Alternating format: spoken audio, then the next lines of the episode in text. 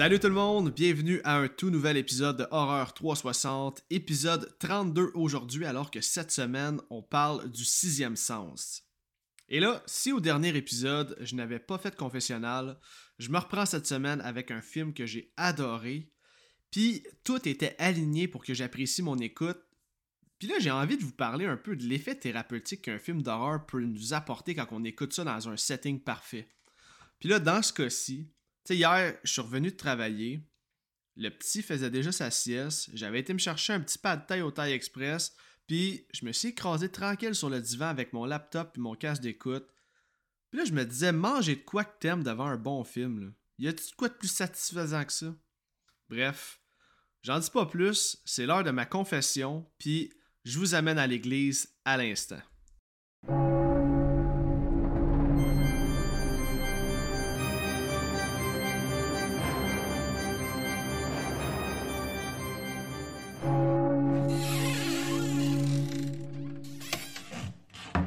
Bienvenue dans le confessionnal. Cette semaine, j'ai décidé de vous parler de The Lost Boys, sorti en 1987. Et là, je dois dire que c'est un fucking coup de circuit pour moi ce film-là. C'est un coup de cœur instantané. Puis en prime, j'ai enfin vu la pause du gars huilé qui joue du saxophone, ce que j'entends puis que je vois depuis tellement d'années. Donc là, je vous lis un peu les notes en rafale que j'ai pris dans mon téléphone durant mon écoute. Première chose, j'ai capoté sur la vibe puis le mood de ce film-là. Le lifestyle 80s, la Californie en plein été avec les arcades, les comics, les boardwalks, euh, les manèges. Définitivement, le début du film m'a accroché puis je me suis dit fuck yeah, j'adore ce genre d'ambiance-là. Puis je me suis aussi dit, est-ce que j'aurais aimé ça être un 80s kid pour vivre dans ces années-là puis connaître ce lifestyle-là. Sinon, ce que je peux dire, c'est que la soundtrack, elle est folle raide. Il y a plusieurs belles shots de caméra aussi, dont les scènes de moto sur la beach. J'ai trouvé que c'était super bien filmé. Euh, Corey Feldman me fait rire en Chris à parler comme Batman tout au long du film avec une grosse voix. Là, euh, sinon, j'ai vraiment aimé les performances de euh, Corey Haim. Puis j'ai trouvé que, que, Kiefer Sutherland a livré une solide performance dans un rôle de vilain. C'est pas un acteur que je connais beaucoup, que j'ai vu dans beaucoup de films, mais j'ai trouvé qu'il a livré une solide performance pour The Lost Boys. Euh, sinon, ce que je peux dire, euh, le climax, la scène finale, c'est vraiment bon. Euh, le look des vampires, j'ai trouvé qu'il était réussi. Il y a du beau practical dans la scène finale. Il y a des super bons effets spéciaux aussi. Puis la twist finale est quand même excellente parce que j'ai quand même douté jusqu'à la fin à savoir c'était qui le, le, Head Vampire, comme le vampire en chef. Donc pour tout ça, je donne un gros 8.5 sur 10 pour l'aspect nostalgie qui m'a vraiment fait bien sentir tout au long du film je mettrais le, le, mood nostalgie. Là. J'ai eu le même feeling en regardant The Lost Boys que quand je regarde The Ninja Turtle, le premier de 1990. C'est un feel-good movie. C'est un, film que tu peux écouter là, une journée de pluie, comme tu peux écouter une journée ensoleillée. C'est quelque chose qui te fait bien sentir. Puis comme je vous ai dit tantôt, moi je l'ai écouté dans un super bon mood. Je mangeais de quoi que j'aime. Puis je sais pas, j'ai découvert un super bon film. Puis j'ai embarqué à 100 000 à l'heure. Pour finir, je dirais que c'est un film qui a super bien vieilli. Puis c'est exactement un film comme The Lost Boys que je voulais écouter en ce début d'été pour me mettre dans un excellent mood. Donc je suis très très très content de l'avoir couvert au confessionnal puis d'enfin l'avoir marqué sur ma watchlist. Je l'ai même commandé là, en Blu-ray 4K à la seconde que je l'ai fini parce que j'ai vraiment tripé sur ce film-là. Donc, c'est ce qui va conclure euh, le segment du confessionnal pour cette semaine c'est le moment d'aller lire vos commentaires suite à la question que j'avais posée sur mes réseaux sociaux qui était la suivante. À l'exception du sixième sens, quelle est la meilleure twist finale que vous avez vue dans un film d'horreur? Donc, pour commencer, on a mon bon ami Simon Primo Beauchamp du podcast Un autre podcast de cinéma, excellent podcast d'ailleurs, allez l'écouter si c'est pas déjà fait, qui lui nous dit The Mist, sorti en 2007 de Frank Darabont, il dit il n'y a pas meilleur twist de fin que ce film-là. C'est adapté d'une nouvelle de Stephen King. Oui, un autre, écrit-il entre parenthèses. Mais même Stephen King a admis que le film a une meilleure fin que sa nouvelle. Je, le cite parce que c'est pas juste un reveal que tu peux voir venir au début du film, c'est une vraie twist de fin. Euh, ouais, c'est ça, Simon euh, et tous les autres auditeurs. De Mist, je n'ai jamais vu ça. Par contre, tout ce que vous me proposez toujours dans ce segment-là, c'est toujours des films que j'ajoute à ma watchlist. Donc, Simon, The Mist s'est mis sur la watchlist à l'instant. On poursuit avec Jasmin Hull qui nous dit La finale de Sleepaway Camp est assez inattendue, merci. De 1. Apprendre qui est le tueur est assez pour mettre quelqu'un sur le cul, mais d'apprendre le backstory de cette personne-là est encore plus une claque d'en face. C'est tout simplement parfait. Et oui, Sleepaway Camp, c'est un fucking must. C'est le meilleur So Bad It's Good ever made, selon moi. C'est un film que je vais couvrir durant ma saison 3. Euh, parce que dans ma saison 3, je vais faire un mois rétro où je vais couvrir deux films datant d'avant 2000. Puis Sleepaway Camp, je pouvais pas ne pas le faire avant que je termine le podcast parce que, Calis, ce film-là, c'est du bonbon de A à Z. Puis oui, la twist finale est excellente. Si vous avez jamais vu Sleepaway Camp, Sérieux, n'attendez pas. L'été commence, là, c'est un bon film à écouter l'été. C'est tellement bon, c'est tellement drôle. Puis euh, si vous avez une chance, écoutez-le en gang, ce film-là. Je vous propose vraiment d'écouter ça en gang. Vous allez rire un bon coup avec une coupe de bière. C'est toujours excellent. Ok, maintenant, on poursuit avec Ed Odom Sawin. Je m'excuse, Ed, si j'ai mal prononcé ton nom de famille. Euh, lui nous dit From Dusk Till Down de Quentin Tarantino. Quand j'ai loué le film à l'époque des vidéocassettes, j'avais lu la description en arrière de la boîte, mais rien n'indiquait que c'était un film avec des vampires, et l'image de la fin était écœurante, encore un de mes films préférés à ce jour. Et là, écoute, c'est un drôle d'adon que ce soit Sleepaway Camp puis From Dusk Till Dawn qui sortent back-à-back, mais c'est exactement les deux films que j'avais l'intention de couvrir durant ma saison 3 dans mon mois rétro, donc je vous donne un petit scoop ici.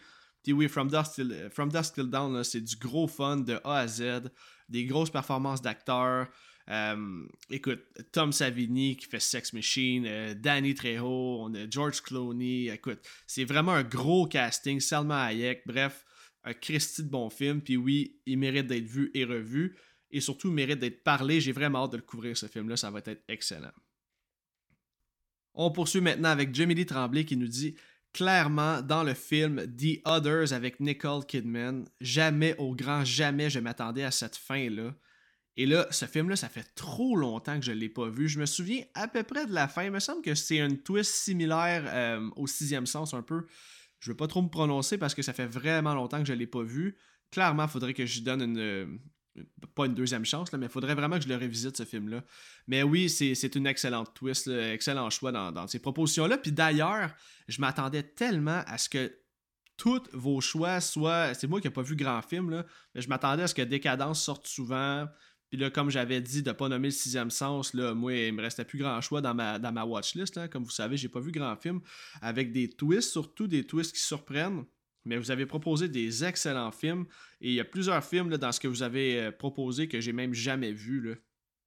Donc, euh, ouais. Et euh, finalement, on va y aller d'un dernier commentaire. On a Joey Charon qui nous dit De mon bord, je dirais Hereditary d'Ari Aster, sorti en 2018. Pour certains, c'est peut-être pas grand chose, mais pour moi, ça doit être les derniers 20 minutes d'un film qui m'ont le plus surpris et dérangé. À la fin de ma première écoute, je me disais What the fuck was that? Mais après avoir fait mes recherches et, avoir découvert qu'il est possible de tout savoir d'avance avec les indices dispersés tout au long du film, c'est à ce moment-là que j'ai saisi pourquoi le film m'a autant frappé. Ça doit certainement être le film le plus claque à que j'ai vu, puis c'est pour ça que j'hésite pas trop à le mettre comme mon numéro 1 en termes de, de film d'horreur. c'est un gros statement, Héréditaire, j'avoue que euh, la fin, moi, m'avait plus marqué au niveau gore que peut-être euh, tout ce que tu viens de mentionner finalement. C'est un autre film, autant que Midsommar, c'est deux films que j'aimerais ça faire une, double écoute dans la même soirée. C'est deux films quand même assez pesants, mais c'est deux films que j'aimerais vraiment revisiter. Puis oui, Héréditaire, c'est un excellent film d'horreur.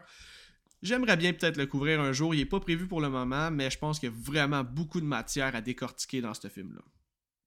Donc, c'est là-dessus que se termine le segment commentaire pour cette semaine. Merci à tous d'avoir participé. J'adore vous lire et c'est toujours super intéressant, puis je trouve que vous êtes tous autant pertinents les uns que les autres. Sans plus attendre, je vous laisse écouter la conversation que j'ai eue avec Joël sur le sixième sens. Bon podcast tout le monde! Ok, cette semaine, on s'attaque à un très grand classique de l'horreur. C'est un film en fait qui m'a été demandé très souvent depuis le début du podcast. Et pour l'occasion, je suis très content de recevoir mon chum Joël du podcast Déjà Vu. Comment est-ce qu'il va, mon homme? Salut, ça va super bien, toi? Ça va top shape, mon gars, man. Mais là, ce qui est spécial, c'est que, tu sais, ça, je dis ça aux auditeurs, là, Joël n'avait jamais vu le sixième sens avant le podcast. Fait que j'ai vraiment hâte qu'on discute du film, mon gars, tu sais, parce que, en plus, tu connaissais pas la twist, là, tu sais, non seulement tu l'avais jamais vu, mais tu connaissais pas la twist, fait que j'ai crissement hâte de t'entendre. Toi qui es parti blindside, virgin dans ce film-là, ça va être vraiment cool. C'est un miracle que je connaissais pas la, la fin. Puis quand je dis ça au monde, on dirait que personne me croit. Ouais, mais Chris, comment t'as fait pour pas être spoilé? J'avoue, man, que c'est quand même quelque chose qui. Je sais pas. Je sais pas. J'ai, dans le temps, j'avais aucun intérêt pour ce film-là. Puis euh, ça n'a pas rien donné. Pourtant, euh, M. Night, euh, j'aime quand même une couple de ses films. Là. Sing, puis Village. Ouais, ben écoute, moi, mon film. C'est des films que j'aime. C'est ça, mon film préféré de, de, de, de Shyamalan, c'est lui que j'ai déjà couvert de visite. Là. Fait que. Mm-hmm. Mais tu sais, c'est ça, ça faisait tellement longtemps que j'avais pas écouté un vieux film comme avant 2000. Puis, by the way, aujourd'hui, on brise la seule règle du podcast. Là, parce que ce qui est intéressant de savoir, c'est qu'au début, je t'avais invité pour qu'on couvre The Blair Witch Project. Puis là, j'ai écouté l'épisode de Terreur sur le pod. Puis Serge m'a complètement convaincu que ce film-là, c'est overrated as fuck. Puis j'étais genre je l'ai regardé le pas long, puis j'étais comme, ah, pour vrai, non, pas tant le goût de faire un épisode sur du monde qui crie dans le bois, puis tout. Fait que j'ai fait, bien content que mes chops de TSLP l'aient fait, me convaincre de finalement pas le faire. Fait que là, je me suis dit, Chris, le sixième sens. Oui, puis tu me sors de ma zone de confort parce que c'est un film que j'ai jamais vu. Ouais. Puis le projet blanc, moi, à, la base, quand tu me dis, hey Joël, l'année prochaine, je suis en train de séduler, viendrais-tu faire un film, quel qui tente, projet blanc, j'étais comme, hey man, c'est mes films préférés ever, projet blanc. Puis là, c'est vrai que TSLP l'ont fait, puis tant mieux, ça fera pas deux épisodes similaires dans le podverse. Exactement, surtout des, épisodes rapprochés, mais nous, peu importe si mettons le film avait vraiment mmh été intéressant, j'aurais fait comme ok, let's go, on le fait pareil, on va avoir quand même des opinions différentes, mais là, c'est ça, je pense que le sixième sens, on s'attaque à un gros morceau, puis je pense qu'on va avoir une discussion super intéressante. Mais là, puisque tu es ici, mon chum, je suis certain que ce que je veux te demander, ça va intéresser mes auditeurs parce que presque tous nos, auditeurs sont les mêmes, là, autrement dit. Là. Fait que là, je suis certain qu'il y en a une gang qui se demande c'est quoi qui se passe avec Déjà Vu? Es-tu capable de me parler un peu du projet que vous êtes en train de faire? Puis, es-tu capable de me dire si le podcast va continuer après ce projet-là ou si vous allez prendre une retraite définitive du podcast comme Horror Podcast Québec? Hmm. Écoute, il n'y a pas de réponse absolue en ce moment. Euh, là, aujourd'hui, l'épisode sort le dimanche. Euh, 28 demain, ouais, demain, lundi, euh, on sort un petit teaser pour annoncer un nouveau challenge qu'on s'est donné sur la série des planètes des singes. Oh, puis là, ce coup-là, c'est pas juste moi puis Simon. Capo s'est joint. Puis je suis allé chercher notre évangéliste du sci-fi, Gab, que vous avez déjà entendu une couple de fois sur notre podcast. Puis Mick Dora Podcast Québec. Ok. S'est joint. ça, c'est des épisodes qu'on a commencé à enregistrer quand même longtemps, là, facile début avril. Puis c'est parce que, tu sais, on est tout occupé. Puis c'est la raison pourquoi déjà vu en ce moment, c'est il n'y a rien. Parce qu'on est tout occupé, on a de la misère à avoir du temps. Fait qu'on a pris de l'avance, puis là, on enregistre les épisodes, puis à un moment donné, là, là le, c'est le jeudi 1er juin, là, ça va partir. Paf! Pendant, à chaque semaine, vous allez avoir un Planète des singes. Puis je vous le dis tout de suite, ils sont tous disponibles sur Disney+. OK. Fait que euh, moi, je recommande l'écoute, puis euh, de nous suivre. C'est quand même drôle. c'est le fun. Pour vrai, là, c'est une belle série, La Planète des singes, puis c'est drôle parce que c'est encore d'actualité hein, aujourd'hui. Je sais pas si toi t'en as vu quelques-uns. Ouais, j'ai vu les récents. Genre, euh, je me souviens d'un en particulier euh, avec Mark Wahlberg. Il était fucking Ça, c'est 2001. C'est le remake de Tim Burton. Euh, non, ben d'abord, je me trompe avec peut-être un. Non, c'était pas Mark Wahlberg. Je pense que c'est L'Aube, la planète des singes, sorti en 2013-2014. Ouais, ça, c'est la dernière trilogie. Ça, je l'avais vraiment aimé. À l'heure qu'on se parle, on est rendu là, là à, enregistrer cette trilogie-là. Là. Mais euh, non, à date, on a eu bien du fun. Puis c'est ça, les vieux films, même si ça se passait en 78, 70, c'est quand même des sujets qui, qui sont quand même pertinents aujourd'hui. Man, ça me fait tellement penser à Dr. Zeus là, dans Simpson, là. Mm-hmm. la planète des singes. Dr. Zeus, Dr. Zeus. Dr. Zeus, Dr. Zeus. Dr. Zeus, Dr. Zeus. Oh, Dr. Zeus. c'est ça. C'est vrai de ça. Il y en a combien au total? Euh, cinq originaux, il y a le remake de Tim Burton, fait qu'on est à 6, puis tu rajoutes les trois, euh, la, dernière trilogie. ça fait 6 euh, plus 3, 9. Ok, fait que pour répondre à ma question, mettons. Il reste 9 épisodes de déjà vu, après ça, on le sait pas. Honnêtement, là, on est tous clairement occupés. Là. Même ben Simon, il a bien du fun avec son podcast, puis c'est cool, il fait des bons épisodes, j'aime bien ça l'écouter.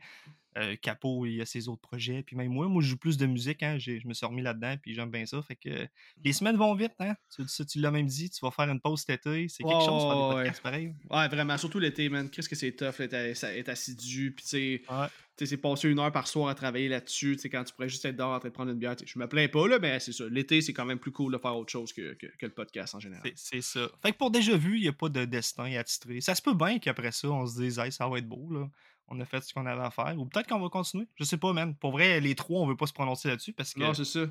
ça. on pourrait tellement regretter notre choix de. Ouais, ben c'est ça, exact. Tu sais, quand tu mets fin à quelque chose définitivement, t'es comme, calé, ça me tente encore de faire une couple mm. d'épisodes. Fait que non, c'est good, man. Tu sais, ça. Si vous en faites une fois de temps en temps. Pour l'instant, on a bien du fun avec les planètes des singes, puis je suis bien content. Fait que.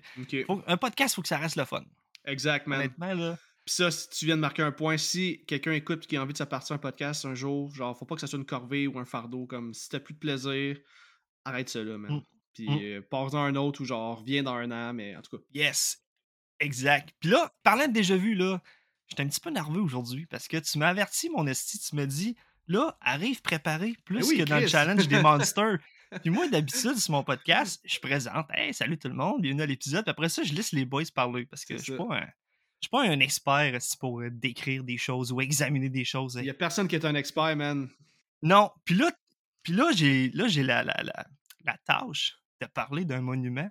C'est un gros film, ça. Ça a chaviré le cinéma en 99. Puis je viens de le découvrir. Fait que là, je sens comme une pression ultime. Ben non, ben, j'aime ça. On va remonter ça. Non, mais je suis content de savoir que tu t'es préparé pour mon podcast. Euh, ah ouais, un petit peu, plus que d'habitude. Ah, c'est ça. Bon, Chris, tant mieux, je suis content. Fait que justement, plus qu'on parle de ça, euh, ça, c'est la question qui me brûle les lèvres. Hein? J'aimerais ça sans spoiler. Je veux savoir comment tu as trouvé ça, le sixième sens. Puis, est-ce que le film a rempli tes attentes après en avoir entendu parler pendant tellement d'années? Le film a explosé mes attentes. Parce que M. Night, moi, je le connais quand même depuis que je suis jeune. Tu sais, j'ai vu Sing au cinéma, j'avais quoi? J'avais 12 ans. Je sais que c'est un gars qui fait des excellents suspens. C'est un gars de mood. C'est ça que je m'attendais, puis c'est ça que j'ai eu. J'étais content. Euh, la fin, je la connaissais pas, mais je l'ai devinée par hasard. Pas pendant mon écoute, avant mon écoute. J'en parlais avec ma blonde, puis. Euh, mais là, je peux pas spoiler. Je, vais t'en dire tantôt. Mais malgré le fait que j'avais estimé la fin, puis je l'avais dit à ma blonde, pendant mon écoute, je me suis fait berner, puis j'étais pas trop sûr pareil. OK. Mais. Euh, en tout cas, j'ai hâte, hâte qu'il y ait une alarme spoiler puis qu'on puisse en parler. Mais non, honnêtement, j'ai vraiment adoré mon écoute. C'est un film que j'ai écouté deux fois puis ça m'a pas fait chier de le réécouter. Puis euh, je pense même que ça pourrait être proche d'un film annuel pour moi. OK. Justement, avant d'enregistrer, tantôt, tu m'as dit que fais-en pas, euh, le film où je donne pas un 10, je vais avoir des choses à dire. J'ai hâte en esti de voir ce que tu as à dire parce que moi, honnêtement, il est pas trop loin d'être un film parfait. Ok, calé à ce point-là. Je te dis pas que c'est un film parfait.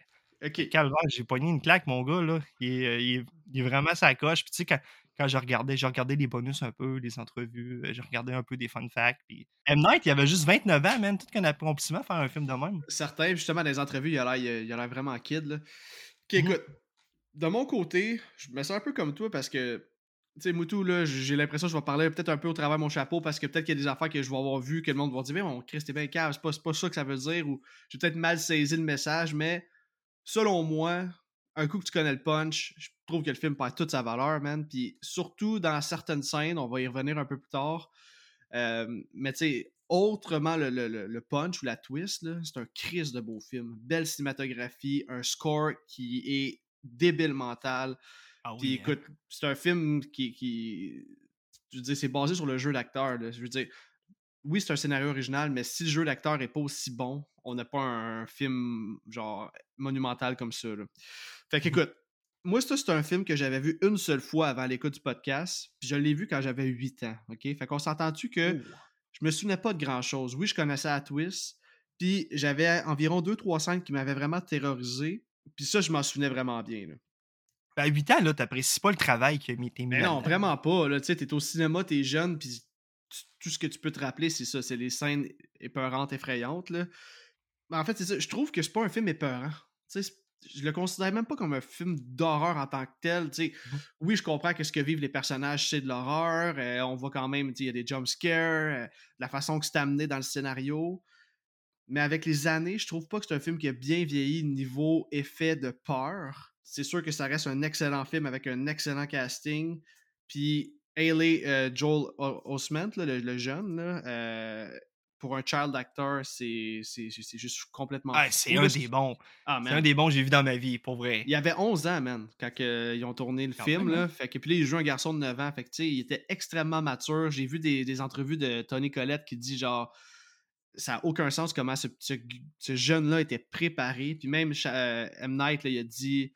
Il a dit J'ai pas l'impression de parler à un enfant, il dit J'ai l'impression de parler à un acteur, comme entre les prises. là. Mhm. Il est vraiment, là, il propose des choses, il, il était vraiment intuitif, puis il avait vraiment un bon feeling, un bon vibe, puis il pouvait justement deliver avec des adultes des scènes qui étaient vraiment poignantes pour certains. Fait que non, ça c'est vraiment ce que j'ai pensé global du film. Il y a, il y a des affaires, j'ai capoté. Il y a des affaires que j'étais comme Ah, ça je trouve que c'est un peu poussé. Fait que anyway, on va tout en parler tantôt quand je vais raconter le film. T'as l'air de vouloir dire de quoi? Ben, tu sais, tu dis que selon toi, il manque une coupe d'éléments pour que ce soit vraiment un film d'horreur ou des éléments qui ont mal vieilli? En tout cas, je sais plus comment tu as formulé ça, Ouais. mais moi, quand tu m'as parlé, hey, viens faire le sixième sens sur mon podcast, c'est un podcast d'horreur. Puis moi, honnêtement, sixième sens, je pensais pas que c'était un film d'horreur. Moi, je voyais ça comme un- juste un trailer de suspense. Je pensais pas que c'était un Ouais, film d'horreur. thriller, drame, à la limite, là, genre avec certaines scènes d'horreur si on veut. Mais oui, c'est le beaucoup monde plus un eu la thriller. couille Ouais. en 99. C'est ça Ben oui. qui est hot. Ben oui, Puis écoute, je comprends pourquoi. Il y a deux, trois scènes, comme je te dis, je vais t'en reparler tantôt. Là, je, vais, je, vais les... En fait, il y a trois scènes qui m'ont vraiment fait peur quand j'étais kid. Puis il y a une scène là-dedans qui est encore vraiment efficace pour moi aujourd'hui. Fait que euh, j'ai vraiment hâte qu'on en discute. Fait qu'écoute, euh, on est rendu à la fiche technique du film. Je vais lire ça. Après ça, j'ai une coupe de fun facts. Puis euh, ensuite de ça, ben, on va se lancer dans euh, le pas à pas du film, autrement dit. Ça y va comme suit. Le Sixième Sens est un film d'horreur slash thriller américain réalisé par M. Night Shyamalan. Sha- ah, je vais de la à dire. M. Night Shyamalan, sorti en 99. Pour le scénario, M. Night Shyamalan explique s'être inspiré de l'épisode L'histoire d'une fille de rêve, The Tale of the Dream Girl, de la, de la série télévisée Fais-moi peur. Quand j'ai su ça, j'ai fait Ah ouais, man, il s'est inspiré de cette série-là. C'est une série qui était quand même culte pour nous, les 90s Kids, avec euh, Goosebumps. Le film a été tourné avec un budget de 40 millions de dollars et ça l'a ramassé un total de 294 millions de dollars au box-office et un total de 672 millions de dollars mondialement. On s'entend que c'est du gros cash là, pour un film de ce genre-là. Quelque chose. hein. Le film met en vedette Bruce Willis dans le rôle de, dans le rôle de Malcolm Crowe, le jeune Haley Joel Osment dans le rôle de Cole, et petit fun fact ici, c'est l'acteur Michael Cera qui euh, avait auditionné en premier pour le rôle, c'était sa première audition à vie. Mais finalement, euh, c'est, euh, c'est ça, évidemment, c'est Haley Joel qui a eu le rôle. Donc, je trouvais ça quand même cool de savoir qu'il a auditionné pour ce rôle-là. En troisième, on a Olivia Williams dans le rôle de Anna Crow. Tony Collette dans le rôle de Lynn Sear. Hein, Tony Collette qu'on connaît pour le film Héréditaire, évidemment. Et finalement, lui, ça m'a jeté sur le cul quand j'ai vu son nom parce que je l'avais jamais reconnu dans le film. On a Donnie Wahlberg dans le rôle de Vincent Gray. Donc là, je vais y aller avec une coupe de petits fun facts avant qu'on entre dans le film. Le premier fun fact, c'est que euh, le jeune Haley Joel Osment, il a eu le rôle pour trois raisons. Premièrement, parce qu'il était le meilleur à l'audition. Deuxièmement, parce que c'est le seul qui a porté une cravate à l'audition. Et troisièmement, parce que quand il a fait son audition, Shyamalan a demandé, euh, il a dit Est-ce que tu as lu tes, comme toutes tes lignes Il a dit Ouais, ouais, trois fois. Il dit Ah, ouais, t'as tout répété tes lignes trois fois hier, t'as tout lu tes lignes. Il dit Non, j'ai lu le script trois fois hier. Fait que là, Shyamalan, il a fait genre Quoi, man? T'as 11 ans, puis tu te donnes autant. Fait que. euh, il a comme pas eu le choix d'abdiquer, puis de dire euh, Euh, Oui, euh, t'es engagé, mon chum. Ensuite de ça, on a euh, Donnie Wahlberg qui dit qu'il a perdu 43 livres pour euh, jouer le rôle de Vincent Gray. Là. Tu l'avais-tu reconnu, toi, Donnie Wahlberg, dans le film? Non, pas tout, man. Man, ça n'a aucun bon pas, là. sens. Puis, man, tu sais, j'ai Ah vu comme des entrevues de lui qui jase de son rôle, puis Mhm. comme dans les entrevues, il ressemble à Donnie Wahlberg. Le man, ils l'ont comme oui. maquillé, il est meg, man. Puis en tout cas, j'étais genre... Je, je, je l'aurais jamais reconnu si j'avais pas vu Je sais son pas nom. si tu as vu les mêmes entrevues que moi, mais tu sais, il disait qu'il avait même dormi dans un, dans, dans un parc, puis euh, il voulait avoir aucun, aucune qualité de vie là, pendant genre deux semaines. Même si c'était juste cinq minutes à l'écran, il s'est vraiment calissement donné, là, comme si c'était un premier rôle, puis ça a donné le rendu que ça a donné. Ben, on s'entend qu'il y, a- il y a un rôle marquant dans le film, là, parce que si on n'a pas ce gars-là, on n'a pas de film. là. Tu sais, C'est quand même lui l'élément déclencheur au final. là. Ensuite de ça, euh, quand Shyamalan a écrit le rôle de Malcolm Crowe, il l'a écrit euh, en ayant Bruce Willis en tête. Donc, le rôle a été écrit spécialement pour Bruce Willis. Fait puis au départ, petit fun fact aussi, euh, Bruce Willis n'était pas censé être un, psychologue pour enfants, il était censé être un photographe de scène de crime. Donc, je pense que le film aurait pris une tournure vraiment différente. Là. Mm. Et euh, finalement, dernier petit fun fact, le sixième sens a été en nomination six fois lors des Oscars de l'an 2000, soit pour les catégories meilleur réalisateur, meilleur film, meilleur scénario original, meilleur montage, meilleur second rôle masculin pour Haley Joel Osment et meilleur second rôle féminin pour Tony Collette. De, selon mes recherches, je pense pas qu'il y a aucun. Euh, je pense pas qu'ils ont gagné aucun Oscar pour le film. Ah, je peux pas te dire. Mais euh, peut-être que oui. Peut-être que je dis n'importe quoi, là. Mais bref, dans mes recherches, ça dit qu'il y a eu des nominations, mais j'ai pas vu qu'il avait gagné en tant que tel. Juste avant qu'on entre dans le film, c'est le moment de vous aviser, les auditeurs, que Horror 360, c'est un spoiler podcast. Donc, si c'est la première fois que tu écoutes le podcast, premièrement, bienvenue. Et deuxièmement, j'aime mieux t'avertir que si tu n'as jamais vu le sixième sens, chose qui me surprendrait, bien je t'invite à faire pause maintenant, va visionner le film disponible sur Disney et de revenir tout de suite après parce que moi et Joël, on s'apprête à spoiler le film de A à Z. Hey, je peux-tu mettre mon alarme sur, de, sur Déjà Vu? Je l'aime trop. Ben oui, ton alarme spoiler? Yes! Ok, let's go, man. Je, je la déclenche direct là. Zone spoiler dans 3, 2, 1. Parfait. Bonne chose de faite. Là, vous avez été averti. Ça fait que si jamais euh, vous me chialez après qu'on a spoilé le film, ben là, vous avez manqué un crise de bon bout. OK. Là, aujourd'hui, j'ai pas écrit de pas à pas détaillé, OK? Parce qu'il y a beaucoup trop de dialogues, c'est ben trop complexe à écrire au complet. Par contre, j'ai divisé le film en 12 segments dans lesquels j'ai noté les moments les, les, plus importants du film. Fait que là, on va traverser le film de cette façon-là, OK? Donc, sans plus attendre, on y va d'un petit music cue, puis on entre dans le film.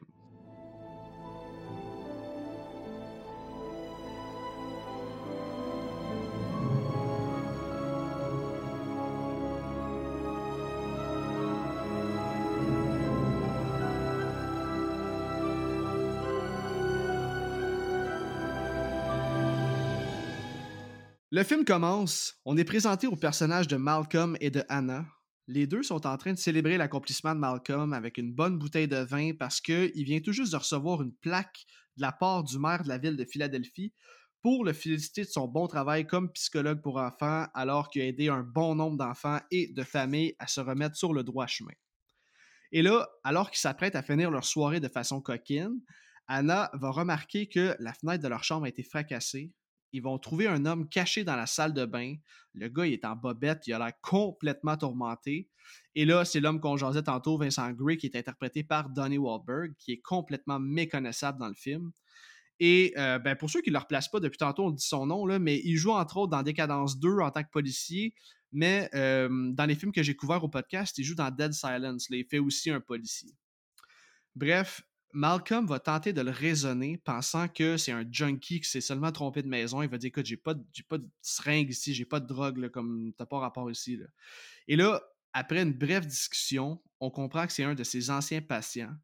L'homme s'appelle Vincent Gray et il va dire à Malcolm qu'il s'est trompé sur son sujet quand il était enfant, qu'il a échoué avec lui pour le remettre sur le droit chemin, euh, qu'il est tanné d'avoir peur. Puis là, Malcolm va essayer de s'expliquer, mais Vincent va prendre un gun et il va tirer Malcolm dans le ventre avant de se tirer une balle dans la tête.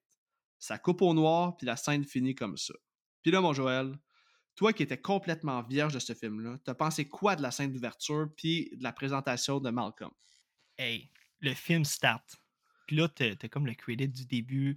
C'est juste noir, ça l'écran blanc, euh, toutes les, les présentations des acteurs et tout la chanson du début.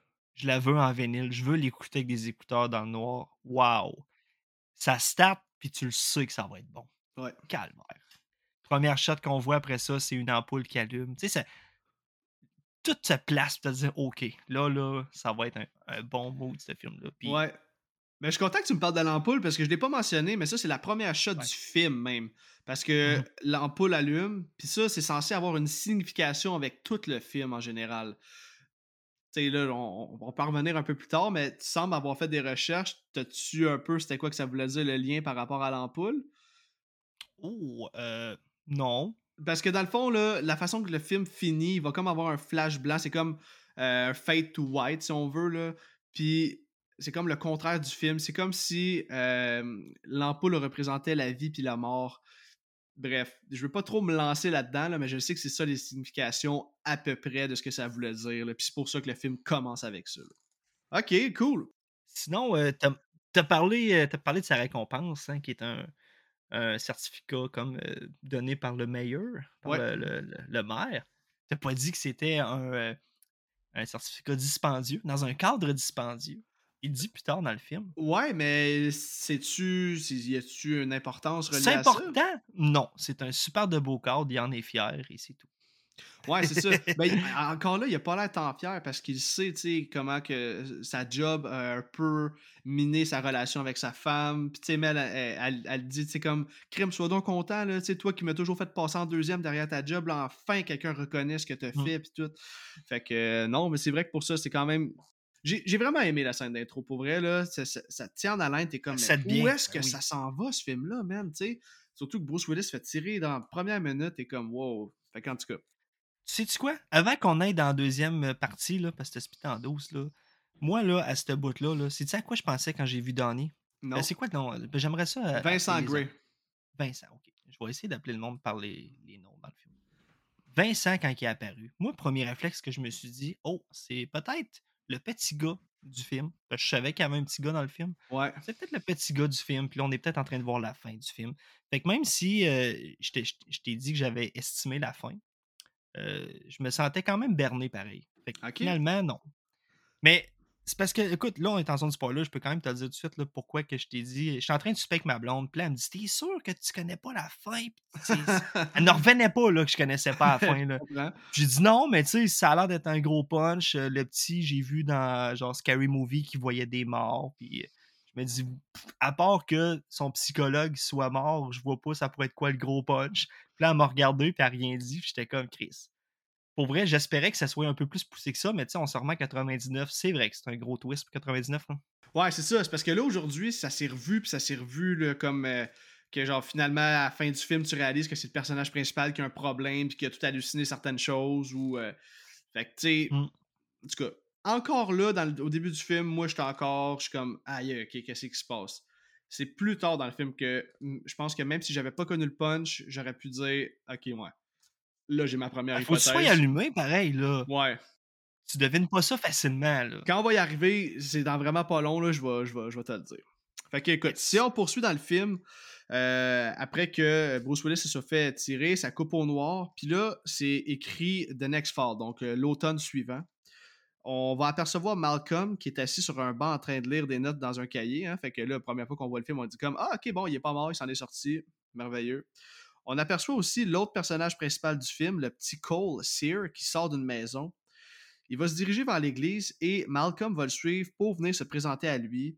Euh, il va y expliquer qu'il est docteur slash psychologue et les deux vont discuter et on sent déjà un lien de confiance qui s'établit entre les deux. Fait pour cette scène-là, j'ai quand même trouvé ça nice, mais tout au long du film, c'est que je, trouve qu'il manque de viande autour de l'os. Comment, pourquoi lui viendrait se présenter direct à l'enfant comme il est où l'intermédiaire avec le parent de l'enfant qui organise tout ça là, tu sais, c'est plus ça là, que j'étais comme ah, par bout, j'étais comme c'est que ça marche pas, man. Puis je trouvais ça vraiment pas bizarre mais je trouvais qu'il manquait d'informations sur pourquoi lui, ça serait son psychologue, comme comment ils ont été le chercher, ce gars-là, tu sais, c'est quoi son lien? A été bon de penser à ça, parce que moi, vois-tu, je me disais juste, ah, il a manqué son rendez-vous, euh, ou il veut le pogner, euh, en tout cas, j'ai pas cherché, honnêtement, là.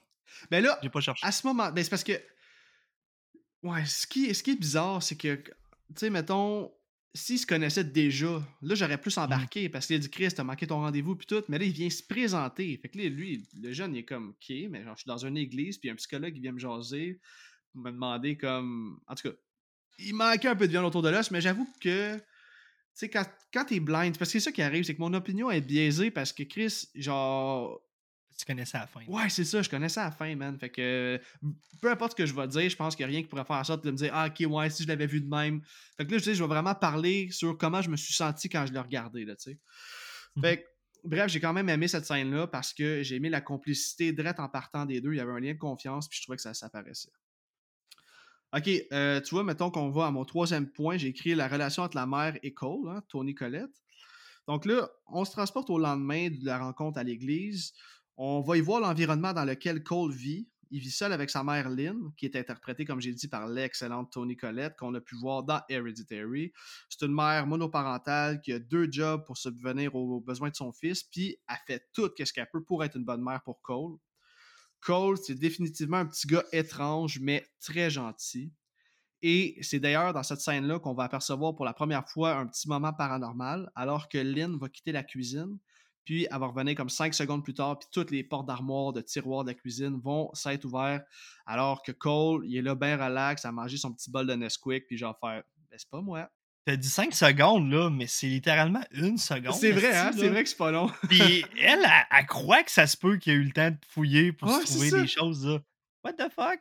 Mais ça, c'est le classique des parents là, d'un film des 90s, début 2000, là, comme Mhm. non, non, non, non, il n'y a rien de surnaturel, moi je crois à rien de tout ça, puis comme. Ils sont- des Pop-Tarts. Ouais, c'est ça. c'est vrai, pareil. hein, Il dit C'est quoi tu voulais? Des pop tarts. Ouais, c'est vrai que c'est moins que 5 secondes. C'est comme une seconde. là, C'est un, en, Hey, en un éclair. Là. Oh, oui, tu peux pas. Puis, tu sais, tu penses à cette actrice-là, moi, honnêtement, je l'avais pas reconnue, mais dans mon écoute, Moi je me non plus. demandais si c'était pas Christina Hendricks. Puis, pour te replacer, ça serait euh, Blanche dans Drive. As-tu déjà écouté Drive? Oui, oui, ben oui, oui, oui. Ah, Bon, ben, ben, Blanche. elle, elle qui fait la, la, la, la, la- la blonde de Ryan Gosling? Non, pas, pas elle aux cheveux courts, là. C'est euh, la rousse qui fait la job plus tard, là. où est-ce Ok, que- ben ça fait trop longtemps que je l'ai vu Drive. Mais ouais, Ouais, mais je sais, j'ai J'étais vu. sûr que c'était j'étais sûr que c'était c'était elle. Mais en tout cas, finalement, non. Ben moi, man, j'ai vu son nom au début du film. Puis là, je l'écoutais avec ma blonde. Ma blonde, elle me dit Hey, c'est pas euh, elle qui joue dans Héréditaire. Je fais Chris, ben oui, ah, ben oui, tabarnak, c'est Tony Collette qui joue à la mère, man. Moi, j'étais là, je l'attendais, là. J'étais comme quand est-ce qu'elle arrive. Puis, euh, non, c'est J'ai ça. pas vu ça aller. Pas en tout. Non, c'est ça, moi non plus. Bref, deliver en Chris, puis j'ai vraiment. Mais j'ai- ça, c'est une, ça, une qualité du film aussi. C'est que le film, il, il te soque tellement dedans, là, euh, le mood, la, les, les soundtracks, tout, que je pense pas à chercher les acteurs. Tu sais, euh, ben oui, ça ressemble pas, là, Donnie euh, Wahlberg, là, mais Ouais, ouais, ouais. j'ai pas cherché à savoir c'était qui. Elle, j'ai pas cherché à savoir c'était qui tant que ça. Puis même Bruce Willis, tu réussis à oublier que c'est Bruce Willis dans ce film-là. C'est vrai. Je pense que c'est le seul film dans toute ma fucking vie que j'ai oublié que Bruce Willis était là. C'est Hey. capoté, man. Petite parenthèse, tu m'as dit que t'as fait une de tes deux écoutes euh, en français. Comment ça s'est passé, la voix mielleuse de Bruce Willis en français? Hey, je te raconte, je te raconte ça, ok? Ben oui, Parce que moi, ça fait, ça fait quand même longtemps que j'écoute plus mes films traduits. Là. Je me suis déshabitué de ça, puis pour vrai, j'aime vraiment plus ça. là. Mais euh, cette semaine, j'étais malade, vraiment solide. là. J'ai même manqué de la job un peu. Là. Puis euh, j'étais dans mon snuggie, man. Puis j'étais comme, ah, il me semble que la vieille voix de Bruce Willis de mon enfance, ça me réconforterait. Là, oui. je dis, quel bon moment pour écouter Sixième Sens. Fait que là, j'ai écouté Sixième Sens avec un chocolat chaud, puis traduit en français, mais c'était pas mauvais pour la traduction. Non, c'est ça. Mais tu sais, ça, tous les souvenirs de notre enfance, genre, tous les films que j'ai écoutés en français dans mon enfance, je peux pas les écouter en anglais aujourd'hui. Mm. Tu grandis avec ça, tu les écoutes. c'est- moi, j'étais un gros fan de la trilogie Harold et Kumar. Là, ça n'a aucun rapport, c'est de la comédie. Là, mais genre, je les ai vus au moins 50 fois chaque, si c'est pas plus. Puis c'est en français, j'y connais par Ah, cœur. ouais, hein? Même ça, c'est fucking un film doudou pour moi. Là, genre, asti que j'aime ces films-là. Bref. Mais je pense que dans notre épisode, premier épisode que Simon euh, a fait avec déjà vu, je pense que c'était Die Hard. Il me semble qu'il Ouais. avait dit que Bruce Willis c'était cool sa traduction parce qu'il y avait. Ça fit pas avec la carrure du bonhomme, là, la voix. Là. Non, c'est vrai. Ben, écoute, je dis c'est vrai, mais je m'en souviens pas pas en tout. Sa voix sonne comment, là. non, c'est particulier. Un gros gars d'action, puis euh, c'est ça. Non, c'est cool. Ok, cool, mais écoute, euh, c'est une bonne parenthèse, ça. Fait qu'écoute, on va poursuivre dans le film. Je peux s'en faire une deuxième parenthèse? On Ben parle oui, de Bruce Willis, là. Vas-y, vas-y, vas-y. moi, je suis parti. Au début, quand tu nommais des fun facts, là, t'en as oublié un important, pareil. Sur, euh, pour ce qui est de Bruce Willis qui apparaît dans ce film-là, il y a une petite histoire cool, c'est qu'il a foutu la merde dans un contrat, puis là, il, y avait une dette, il fallait, il, était obligé de signer trois films. Puis ça, c'est un film qui était euh, dans le deal des trois. Il voulait vraiment pas le faire. Puis il a dit, il a même, il a, il a pas eu le choix, il a fallu qu'il baisse son cachet. D'habitude, il charge 20 millions pour un film, puis là, je sais plus, c'était 12 ou 14. En tout cas, c'était, moins. Fait qu'il a dit, OK, ça va être tant de millions, mais je veux genre 12 ou 14% euh, des revenus, puis tout. Ah ouais. Turn- turns out, le film, il voulait pas le faire, il était obligé, puis il a, il a gagné genre 120 millions avec ça, man. C'est un des, des plus gros revenus qu'un acteur a eu ever pour un film. Ben voyons, tabarnak, t'as pogné ça où, ce fun fact-là, man? Euh, bah, je l'ai je l'ai lu, je l'ai entendu. Ok, euh, j'ai- je hey, confirme, fait- c'est ça qui s'est passé. Ah ouais. Ben ça, c'était cool, man. Je suis vraiment content que Yes. tu de quoi là-dessus. Chris, pourtant, en tout cas, j'ai fait plein de sites, man. J'étais comme, mais il y a donc ben rien comme fun fact sur ce film-là, man. Puis je suis comme, pourtant, c'est un monument, man. Fait que, euh, non, tu m'arrives avec ça, je suis sûr que les, les auditeurs ont fait comme, fucking intéressant. hein. Ouais. Fait que c'est ça. Si on poursuit dans le film, c'est. euh, mettons qu'on poursuit là, après que les portes d'armoire se soient ouvertes. On va le voir à plusieurs reprises dans le film, mais Cole est très insécure à savoir ce que sa mère pense de lui. Plusieurs fois, il va se demander comme qu'est-ce que tu penses de moi, est-ce que tu penses que je suis un freak, puis blablabla. Avec raison. Ben oui, c'est ça, C'est est exactement. normal, si. Ouais, c'est ça. Mais tu sais, c'est c'est la femme, c'est la personne la plus importante dans sa vie, fait que tu sais, il veut vraiment l'avoir de son bord, là, puis c'est ça qui est cool, c'est que tu sais, souvent dans un film d'horreur, euh, le kid ou peu importe, là, le- le- l'enfant de la famille qui a genre des affaires surnaturelles, il va comme avoir un- une relation de confrontation, comme personne va le croire ou peu importe. Puis, tu sais, elle, c'est pas qu'elle le croit pas, mais c'est que on la sent impuissante, tu sais, euh, justement, elle, arrive de peine et de misère là, pour joindre les deux bouts, puis elle a son fils au travail de ça. Ça m'a vraiment beaucoup fait penser au film de Babadook, là, pas pour les mêmes raisons, mais ça reste une, mère qui essaie de comprendre son fils, puis comme d'essayer de, de- de quand même qu'ils grandissent bien au travers leur relation, puis... Faire de la monoparentalité avec des, des, des événements paranormaux chez vous, euh, puis que ton enfant il est weirdo un peu, ça doit vraiment être spécial là, à gérer pour vrai. Ouais, C'est- non, totalement tu dois pas savoir comment réagir. Puis en même temps, il a beau t'expliquer ce qui se passe, c'est qui qui va croire ça? C'est tellement. euh, Ça existe pas. Non, exact, totalement. Puis là, c'est ça, tu sais, même à l'école, Cole, c'est un petit gars bien solitaire, il a pas vraiment d'amis sincères. Euh, Puis là, une scène que j'adore, c'est justement quand Cole va revenir de l'école, sa mère puis Malcolm vont l'attendre dans le salon. Euh, Lynn, Lynn, sa mère, va lui demander comment a été sa journée. Et là, elle va lui mentir alors qu'elle va dire qu'elle a gagné à la loterie, qu'elle a mangé un gâteau au chocolat dans le parc, puis qu'elle est allée nager dans la fontaine. Puis Cole va quant à lui euh, lui dire qu'il s'est fait choisir, euh, il, il- il s'est fait choisir premier au kickball, qu'il a frappé un grand chelem, que tout le monde l'ont pris sur les épaules, sur leurs épaules en, en l'acclamant, tu sais. Puis le fait qu'ils se mentent comme ça, t'as pensé quoi de cette petite scène-là? Ça veut dire quoi selon toi? Ils font tout ça pour se motiver un l'autre ou ils veulent simplement comme nier leur réalité? Euh, J'allais dire fuir la réalité. Je vois pas autre chose. Ouais, hein, c'est ça. En même temps, ils se mindent un... Pas qu'ils se mindent, mais ils se hype un l'autre, en voulant dire comme on va y arriver, man. euh, Ben, tu sais, les deux, elle, lui, c'est tout ce qu'elle a, puis Ouais. vice-versa. Exact. Puis imagines-tu, tu veux pas décevoir l'autre, là? Ouais. Tu- En tout cas. Non, je le... ça n'a pas sonné à rien de, de croche à mes oreilles. Là. Ça... Super scène, même que moi aussi j'ai adoré cette scène-là parce que à deuxième écoute, moi, première écoute, j'ai vu que du feu. Je me suis jamais rendu compte que Malcolm avait aucune interaction avec la mère. Mais à deuxième écoute, tu réalises qu'il n'y a aucune interaction avec la mère. C'est ça, pas, jamais, tu sais. Puis ça revient avec ce que tu as dit tantôt au début. Tu as dit, il n'y a pas de parents qui settent les rencontres, rien. Puis là, tu vois, il est- le psychologue, il est dans le salon, il attend son tour. Puis moi, j'écoute le film, je vois que du feu, man. Je me dis, bon, Puis écoute, son trou, puis il attend. La seule affaire qui m'a convaincu un peu, je me serais dit, ok, ouais, fait qu'ils se sont parlé avant. Parce qu'elle dit, regarde, je vais aller te faire des crêpes aux bananes ou je sais pas trop. Puis elle dit, je te laisse une heure. Elle dit ça, puis elle Mm. s'en va. Puis là, il s'en va voir Malcolm. Fait que là, c'est comme si elle était au courant qu'il y avait un psychologue dans le salon, tu sais. Fait que cette petite phrase-là, je te laisse une heure, ça voulait dire beaucoup. Puis là, j'étais comme, ok, ok. Fait que, même si je connaissais la- le punch, je trouvais que, pour quelqu'un qui le regarde pour la première fois, cette petite phrase-là était clé pour que Ben, tu c'est là pour te t'enlèves tout doute. C'est ça, exactement, pour te berner, totalement. Mais là, où est-ce que tu peux être allumé si tu dis, Chris, le petit gars, il, il ne parle pas. Il fait des signes? Mais là, Malcolm se met à poser des questions. Ouais, Il veut jouer à un jeu qui s'appelle le Mind Reading Game. Euh, il va estimer qu'est-ce, qu'est-ce que le petit pense dans sa tête. S'il y a une bonne réponse, il avance vers lui. Puis s'il y a une mauvaise réponse, il recule.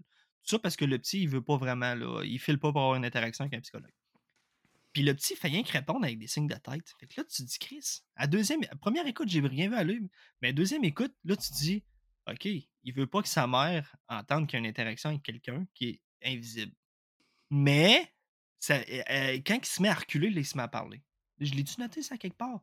Finalement, là, turns out qu'après trois minutes, là, dans cette scène-là, il se met à parler. Fait que là, mon, mon argument, elle marche plus. Mais oui, Non, non, non, non, mais je, suis- non, je t'écoute. Au contraire, je trouve ça intéressant parce que oui, c'est vrai qu'à un moment donné, il décide de se mettre à parler. Mais c'est-tu parce que sa mère est habituée de l'entendre parler comme tout seul dans son monde puis qu'elle se pose plus de questions, fait que tu comme ça rend le tout legit? Mais- Plus tard, on la voit faire des tâches avec des écouteurs. Pas à ce Ouais. bout-là. là. Non, non, non, Est-ce que c'est parce qu'il sait qu'elle s'en va se mettre des écouteurs puis qu'il y a la paix après cinq minutes? peut-être. Who knows? Peut-être, mais elle était partie faire sa popote. Fait que, euh, il habite dans un appartement, c'est sûr qu'elle l'entendrait, mais bref, ça, je suis capable de me dire, genre, je pousserai pas trop à savoir si elle l'entend ou pas, là. Fait que c'est ça, dans le fond, tu le racontais un peu, euh, ils vont jouer, euh, euh, Malcolm va proposer de jouer un jeu avec Cole, c'est justement le jeu des questions.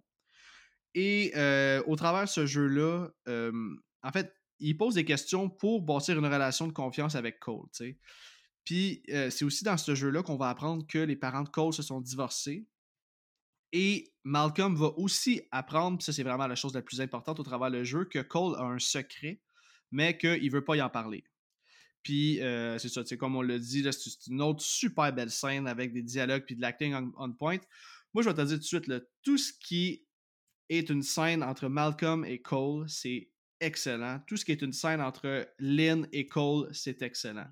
Donc, quand ils sont juste seuls à seul puis qu'ils ont un dialogue, je trouve que c'est clairement les points forts du film. C'est tout ce qui est le reste que, à certains moments, je vais comme faire. Il y a une scène en particulier, je te dis, c'est la scène qui m'a le plus gossé. J'ai hâte qu'on arrive Ah, à cette scène-là. On va poursuivre avec mon point numéro 4, qui est la scène du resto. OK? Ça, c'est la scène qui suit, qui, euh, dans le fond, où Malcolm va aller rejoindre sa femme au resto. Il arrive en retard, il parle, mais elle l'ignore. Et au moment où le serveur apporte l'addition, il s'en va pour la prendre, mais c'est elle qui va la prendre en premier. Puis là, je vais te dire de quoi. Puis je pense pas qu'il y a grand monde qui vont être d'accord avec moi, mais c'est une des choses que j'aime pas du film. Puis là, je parle ici de l'histoire de romance entre Malcolm et Anna. Parce que le film se veut un peu l'histoire de Cole, mais en parallèle, on a l'histoire de Malcolm qui est un mauvais mari parce qu'il travaille trop, puis parce qu'il a toujours fait passer sa carrière avant sa femme. Puis en plus, durant la scène du resto, il ferme pas sa gueule deux astis de minutes, puis il commence à lui raconter l'histoire de son patient qui lui fait donc penser à Vincent Gray. Tu sais, j'aime pas l'arc narratif du mari qui veut se racheter, puis en plus, qui est déjà conscient que genre c'est lourd sa job pour sa blonde, il arrive à un souper pour dire ça d'entrée de jeu quand c'est leur anniversaire de mariage. Fait que ça, j'ai trouvé que c'était un peu n'importe quoi, même s'il y a une twist ou pas, qu'il soit vivant ou mort. Chris, t'es bien cave, le gars. Genre, tu t'en vas à ton anniversaire de mariage, puis tu t'en vas, genre, en rajouter sur quelque chose qui agace déjà. En tout cas, moi, ça, ça m'a vraiment turn off, là, par rapport à, à l'écriture, mais je te cacherai pas qu'à ma deuxième écoute, tantôt, là, en début d'épisode, t'as dit ce film-là perd à deuxième écoute. Moi, je te dirais qu'à deuxième écoute, là, même si je savais tout ce qui se passait, ça venait me chercher parce que justement, je savais ce qui se passait, je savais qu'il était décédé, qu'elle était toute seule. C'est venu me chercher, man. J'avais des yeux. Ben, je l'ai réécouté euh, aujourd'hui, ce film-là, là, ma deuxième écoute. Puis je suis venu les yeux vitreux à ce bout-là. Je trouvais ça triste, man, qu'il soit, qu'il soit décédé puis qu'il s'en rende pas compte. Puis qu'elle, tu sais, elle, était- elle est vraiment toute seule, là. Elle est vra- elle est au restaurant, elle, elle- elle Ouais. fête quand même l'anniversaire, tu sais, du, du couple. C'est un anniversaire de couple, right? C'est ça? Le mariage? mariage, je pense. Mais peu importe, là, c'est leur anniversaire parce qu'ils font juste se dire joyeux anniversaire. Elle va quand même souper toute seule pour célébrer ça. Moi, honnêtement, c'est venu Ouais. me chercher, mon gars. Je capotais comme je trouvais ça Ouais. triste, là. Elle est en gros deuil, mais tu l'as dit. Ça, c'est à ta deuxième écoute, quand tu, co- Ah ouais, comprends mieux première le film. écoute, C'est ah, sûr le que là, on le regarde. Mais première écoute, là, moi, c'est ça que je veux savoir. Tu sais, c'est ça qui me gosse, parce que, tu sais, à ce moment-ci dans le film, là, on la connaît pas, la twist Non. finale. Puis, je veux dire, comment le spectateur, lui qui regarde le film, il est censé comprendre que elle, elle y en veut depuis qu'il s'est fait tirer? Tu sais, on le sait que ça va mal pour bien des affaires, mais comme, il manque le in-between. Genre, qu'est-ce qui s'est passé entre le moment qu'il se fasse tirer, puis là, pour qu'elle l'ignore, puis qu'elle crisse son camp de la Mais table, genre, c'est comme. C'est là, C'est ça, là que le ça. film est une réussite. On est une crise de gang à essayer de pas poser de questions. Parce que le film te suck in. C'est ça. Encore une fois, comme je te dis, si je connaissais pas la twist, j'aurais jamais dit ce que je viens de dire présentement. Mais ça fait du sens ce que tu dis, là. C'est vrai que c'est cheap de sa part, là. Mais moi, je te dis, quand je l'ai écouté cette semaine, première fois, j'étais malade dans mon Snuggie, man. Puis j'ai rien Ouais. vu aller de ça. Le film, il a passé, puis dans ma tête, c'était comme, il s'est passé de quoi? Il veut se racheter. J'ai pas cherché loin. Puis probablement que le monde au cinéma était comme moi en 99, ils se sont pas posé de questions. Mais je comprends d'où tu viens pour vrai aussi, là. Moi, moi, je le vois pas comme un point Mais tu faible. Trouve ça insane qu'on soit autant passé dans le bateau, man. ouais. Mais c'est une des scènes aussi où je trouve que le moment où elle prend l'addition, c'est si t'as pas catché là qu'il était mort, je pense que tu catcheras pas du Ouais. film. Parce que, euh, genre, on dirait que c'était trop évident, comme elle évitait quelque chose, elle n'a jamais aucun contact visuel. Oui, elle va parler une fois à la fin. Elle a l'air en beau tabarnak, là, quand tu connais pas la. Quand tu C'est sais pas ça. qu'il est mort. Ben, c'est ça. Ben, c'est ça. Puis là, je suis comme Chris, ben, c'est quoi qui s'est passé entre les deux, tu sais? Moi, je- si c'est la première fois que j'écoute ça, j'étais en tabarnak en regardant ça. Je suis comme, mais pourquoi? Genre, Mais ça l'ajoute au suspense. T'as hâte de voir ce qui va se passer avec ces deux personnages-là aussi, là. C'est sûr, mais après ça, je pense que j'aurais été genre turn off le reste du film à me dire, ouais, mais Chris, il manque Mhm. des réponses, là. Je veux bien que ton film il continue, mais je suis où, là? Comme guide-moi Ah un ouais. peu, là. Parce que Chris, je suis Ben, la chance carte. Bref. ben oui, ben oui, ben oui, ben oui. Ok, en tout cas. Fait que, euh, on va fast forward un peu dans le film. Euh, mon point numéro 5, c'est la scène du party avec les kids. Euh, je veux qu'on parle de la scène, dans le fond, où Cole se fait inviter à une fête d'amis. Puis ça, ça fait partie d'un des trois moments qui m'avait vraiment fait peur quand j'étais allé voir le film au cinéma quand j'étais kid. L'un des seuls trois moments que je me souvenais. Là. Je m'explique. Durant le party, Cole euh, ben de la misère à socialiser, puis il se ramasse seul. Puis là, il va voir un ballon d'hélium rouge monter jusqu'au troisième étage. Il va donc prendre l'escalier en colimaçon, puis en montant, il va entendre une voix d'homme qui dit qu'il est en train d'étouffer, genre d'ouvrir la porte au plus vite. Sauf que la porte d'où provient la voix est déjà ouverte. C'est une genre de mini pièce, genre un espace de rangement qu'on peut seulement entrer si on y va en petit bonhomme, mettons qu'on est un adulte. Et là, bref, il y a deux petits Chris qui écœurent souvent Cole à l'école, qui vont le spotter en train de monter les marches et ils vont euh, venir le confronter. Ils vont l'amener de force dans la petite pièce en disant qu'ils vont jouer un jeu qui s'appelle Lock in the Dungeon, genre qui va être enfermé dans un donjon. Et là, euh, c'est ça, ils vont l'embarrer, ils vont fermer la porte. Au même moment, le ballon rouge va aller se coller sur une ampoule au plafond, puis il va éclater. Et là, Cole, il va hurler et cogner dans la porte pour sortir. Puis là, ça, ça m'a fait rire en crise parce que dans le party, c'est une genre de musique rock, genre 2000, qui a fuck all rapport avec un party de kid. Euh, bref, Lynn, elle va entendre le pop du ballon, je pense, elle va s'inquiéter, puis elle va aller voir en haut si Cole est correct. Elle va tenter d'ouvrir la porte, mais la porte est barrée. Et là, finalement, on va entendre un gros bang suivi d'un silence. Cole euh, va être retrouvé inconscient, puis ils vont l'amener à l'hôpital euh, pour qu'il passe des tests. Le docteur va insinuer que c'est Lynn qui aurait fait ces blessures-là, puis euh, il va pas croire ce qu'elle lui raconte. Puis le docteur en question est interprété par euh, le réalisateur M. Night Shyamalan. Et petit fun fact ici, la scène était beaucoup plus longue avec lui, mais il a détesté sa performance, fait qu'il a presque tout coupé au montage. Fait qu'on le voit juste dire euh, quelques Il est médecin en hommage je à son père, hein? C'est son père qui est médecin. Puis il a chié. Mais je sais que Sh- Shyamalan, là, il s'est basé beaucoup sur ses, les relations avec ses parents dans ses films. Moi, ça, c'est Mick qui m'avait dit ça euh, lors d'un épisode, puis il m'avait dit que euh, dans presque tous ses films, il y a une histoire avec un enfant qui a un- des problèmes avec ses parents. Puis ça, je pense que c'est pour refléter vraiment ce qu'il y a eu dans sa famille avec ses parents ou sa mère. Mais le fait que son père était médecin, ça, je suis pas trop au courant. Mais je, je pense qu'il vient d'une famille de médecins. Je pense que c'est toutes des Ça, médecins j'ai dans lu ça sur. IMDB. Mais moi, quand j'ai écouté les bonus de mon Blu-ray, il disait que c'était vraiment en hommage à, à son, à son père qui était médecin. ok, ok, c'est ça. Je pensais que c'est une question que tu pas me posais, tout. mais là, tu Moi, moi, je l'affirme, tu, ça, confirmes. ça. Mais si tu veux, je parle de cette scène-là, là, là, la fête d'enfants. Asti que c'est méchant, man, des enfants, pour vrai. Ah, ben oui, il n'y a rien de plus méchant qu'un enfant. C'est fâchant. L'intimidation, ce petit gars-là, Ouais. il mérite pas ça, man. Puis, c'est quoi qui s'est passé dans cette chambre-là? On le saura pas vraiment, mais tu sais, pourquoi, pourquoi qu'un un ghost, il voudrait du mal? Tu sais, tout au long du film, les ghosts veulent rien, ce petit gars-là. Ils font rien qu'être présents puis ils foutent la chienne. Ben, il, il va expliquer à sa mère à la fin du film, il dit c'est pour ça qu'il y a certains d'entre eux, parce que quand il explique euh, son, son pouvoir puis tout, qu'il est capable de voir les morts, il dit c'est pour ça qu'il y en a certains d'entre eux, genre que des fois ils me veulent du mal. Ça fait qu'ils sont pas tous gentils nécessairement. Je sais que Ouais. tout ce qu'ils veulent, eux autres, c'est être aidés. Mais il y en a qui, justement, euh, sont peut-être plus méchants que d'autres. Là. Je ne serais pas prêt à dire ça avec ces mots-là, mais il y en a comme qui ont fait mal physiquement, puis clairement, on l'a vu. Là. Mais ça, j'ai quand même aimé ça. Ça, c'est un mystère qui est cool. C'est comme, on, Chris, c'était quoi dans cette chambre-là, justement? C'est quoi qui s'est passé, mmh. tu sais? Fait non, ça, j'ai trouvé ça, j'ai trouvé ça ben, intéressant. ça apporte un autre petit suspense qui est qu'il y a des marques d'agression sur lui, puis ça vient d'où ces marques-là? Est-ce que ça vient de maman? C'est ça la question, tu sais. Puis... Ouais, ouais. C'est ça. J'avoue qu'on peut laisser dans le doute. Ben, c'est même dans le film. Le M. Night, euh, le médecin, il dit. Ben, il dit pas vraiment, là, mais elle, elle dit, elle dit Tu penses que c'est moi qui fais ça? Puis là, il, répond pas trop. Puis c'est vraiment. Pour vrai, là, si, si, ça existe des événements paranormaux, ça doit tellement créer des situations weird, man. Parce que. Ouais, mais tu sais, tu dis qu'il dit rien, mais il, il se retourne puis il dit il y a une euh, travailleuse sociale drette là, qui va pouvoir répondre à tes ah. questions. Comme... Fait que clairement, il avait déjà appelé quelqu'un pour. Euh, mais bref, c'est quand même pas un, arc qui va être poussé plus loin. Là. Mais j'avoue que ça doit être insultant à Chris pour une mère qui aime son gars plus que tout, qui se fait accuser genre de, de mettre la main pas dessus. Pas besoin de ça, elle. Euh, Et Seigneur, non. Hey, avant d'avancer, je non, peux reculer? parce que là, mon petit maudit, t'as oublié une de mes scènes préférées du film.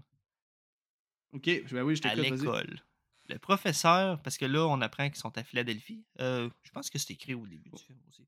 Mais bref, il dit, euh, le professeur, il pose la question est-ce que vous savez, la bâtisse ici, c'était quoi avant? Parce que de, je pense, 1790 à 1800, quelque chose en même, c'était la capitale euh, des États-Unis. Philadelphie, je l'ai appris dans le film, by the way, je ne savais pas. Puis il demandait c'est quoi qui s'est passé là? Puis là, Cole lève la main, puis lui, il a la réponse. Une réponse qui ne plaît pas au professeur. Puis ça, c'est fou. Ah, ça, c'est fou parce qu'il raconte carrément ce qui se passait à l'époque. Les gens, ils étaient venus ici pour être pendus, être ridiculisés. Le monde, il crachait dessus. Puis, c'était des actes quand même violents. Puis, le professeur, il est comme, non, man, what the hell? Ici, c'était une maison. C'est ici qu'il y a eu les premiers règlements des États-Unis. C'était des lawyers qui étaient ici. Puis, il était comme, ouais, mais des lawyers qui, qui pendaient du monde.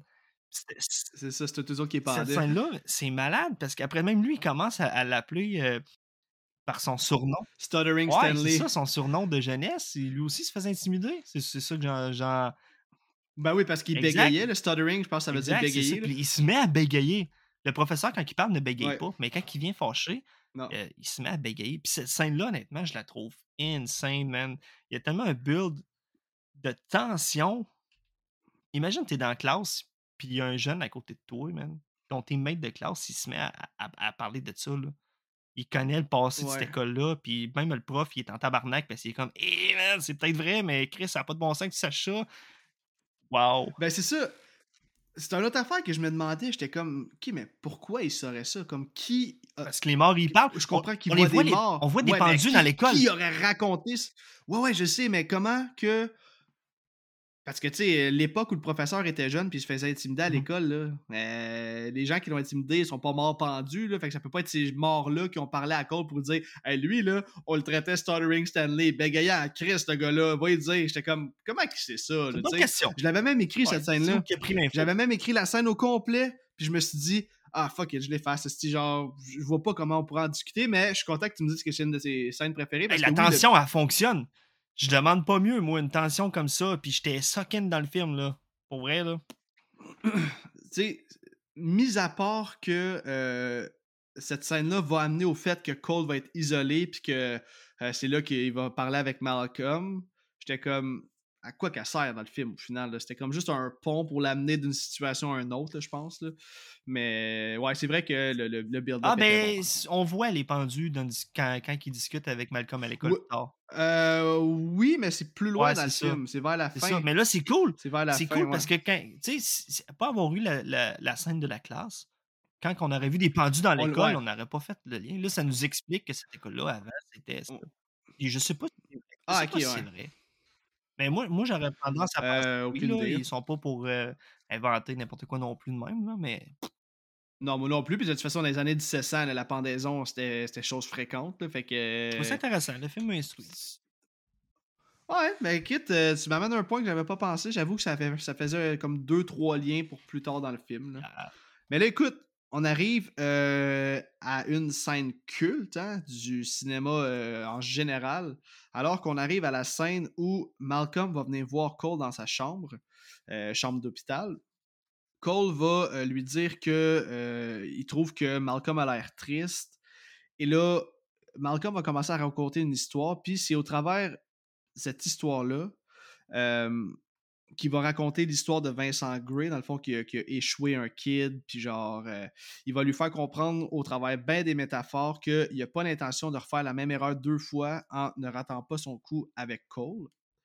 Et là, avec cette histoire-là, il va réussir à mettre Cole en confiance, puis euh, c'est là qu'il va dire qu'il est enfin prêt à lui révéler son secret, et c'est là qu'il va dire sa fameuse quote I see Il explique qu'il en voit tout le temps, à chaque jour. Il dit aussi que les morts ne se voient pas entre eux. Puis ça, c'est le détail le plus important, c'est que les morts ne savent même pas qu'ils sont Mm. morts. Donc ça, c'est quand même quelque chose, une quote qui est vraiment importante parce que je trouve qu'elle est là la vraie scène d'horreur. Que Malcolm le sache même pas qu'il est mort, ça, c'est terrifiant. Ça, ça fait peur, man. Toi, tu penses que t'es encore vivant, puis t'es même pas au courant. Fait que ça, c'est fucked up. Euh, puis encore une fois, c'est ça, tu sais, quelle belle complicité d'acteurs entre ces deux personnages-là. C'est tellement un asti de bon dialogue. Les deux ont un, un crise de bon delivery. Puis là, quand Cole va lui demander si Malcolm peut rester avec lui jusqu'à ce qu'il s'endorme, ça m'a tellement rentré dedans. Tu sais, moi, je suis père de deux, de deux petits gars. Là. Fait que j'espère qu'ils verront jamais des gens morts, mais quand même, le fait quand tu as un enfant qui est vulnérable et qui te demande si tu peux juste rester avec lui comme pour le sécuriser jusqu'à temps qu'il s'endorme, je trouvais ça beau en Christ. Puis j'aime vraiment le côté paternel, protecteur de Malcolm durant tout le film. Puis, tu sais, surtout quand on sait que euh, Cole, il n'y a pas vraiment de père présent. Donc là, la scène finit, puis on voit Malcolm qui parle dans son enregistreur en disant que Cole souffrirait peut-être d'hallucinations, de paranoïa. Donc, clairement, il fait sa job de docteur. Comme il, il est prêt à le croire, mais tu sais, il- évidemment, il trouve que ça fait aucun sens là, que le, le kid puisse voir des, des gens morts. Fait que ça aussi, c'est un peu pour nous convaincre que, comme Malcolm, lui aussi serait peut-être dans le déni. Mais là, moi, je veux savoir tout ce que je viens de raconter. Qu'est-ce que tu as pensé de cette scène-là? C'est sûr que tu avais déjà vu, comme tu en as parlé tantôt, tu avais entendu ça dans Scary Movie, I See Dead People. Qu'est-ce que tu as pensé de cette scène-là? C'est la scène du film. Non, non seulement parce que Ah la oui. phrase, elle est euh, classique à cette heure, mais parce que elle est juste parfaite. Euh, Bruce Willis, là, là-dedans, c'est pas un, c'est pas un homme d'action, c'est pas un, film, un, acteur de film d'action, c'est vraiment. C'est quelqu'un, man. Malcolm existe. Je sais pas si tu comprends, ce que je veux dire. Il il l'écoute Ouais. parler, le regard, le- il se demande. Tu sais, c'est trop pour lui, man. Ça existe-tu? Il me bullshit dessus. Il y a vraiment un gros problème sérieux. Tu sais, il y a comme. Tu peux tout lire ces émotions-là dans sa face. Puis, à Marie, écoute, j'étais mind blonde ben raide. Je me suis dit, peut-être que je vais voir quelque chose que j'avais pas vu. Non, il est vraiment. Il acte super bien, mon gars, là. Moi, tout, j'aurais la même gueule. Quelqu'un qui m'annonce avec certitude, hey, yo, je vois des gens morts, puis c'est mon grand secret. Tu le regardes, man, puis tu sais pas comment réagir. For real. Ouais, parce que au début, il demande, puis il dit Ok, ben, tu vois des gens morts comme dans leur cercueil ou? Non, non, non. Il dit Quand tu dors ou quand tu es réveillé? Il dit Quand je suis réveillé. Mais c'est ça. Il dit Dans des cercueils Il dit Non, non, non. Il marche Quand partout. il pose ces le temps. questions, là, puis c'est ça, puis il en rajoute, là.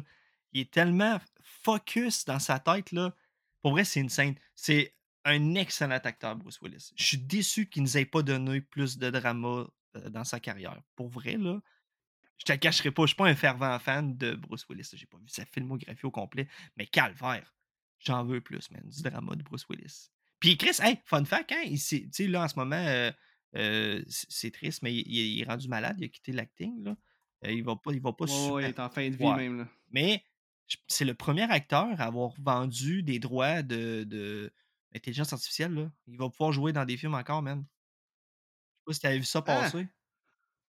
C'est- Non. Ah, ça il a vendu fou, sa ça. Face pis ses droits-là. Et ça a l'air qu'on va avoir des films avec Bruce Willis, puis qui va, va juste pas être là. Ah, ouais. Hâte de voir comment ça va se passer.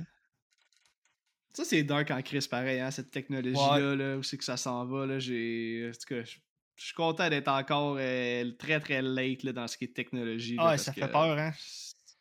Ça fait peur en crise. Mais c'est ça. Quoi dire sur cette scène-là? Honnêtement, il n'y a pas grand-chose à dire à part qu'elle est fucking efficace. Elle te suck in dans le Ouais. film, puis... Hey, c'est une expression que j'utilise beaucoup, hein. Je suis pas original, mais pour vrai, le film, c'est ça, man. Il te suck in, le film, là. Puis la soundtrack, on l'a pas dit, c'est vrai. quand il annonce qu'il voit des morts, là, la soundtrack, elle, elle monte, le volume monte, puis elle est bonne. Puis c'est exactement le bout de la theme song que je trouve qu'il vient de chercher. Tout est réussi, tout est bien pensé, puis ça fonctionne. Wow.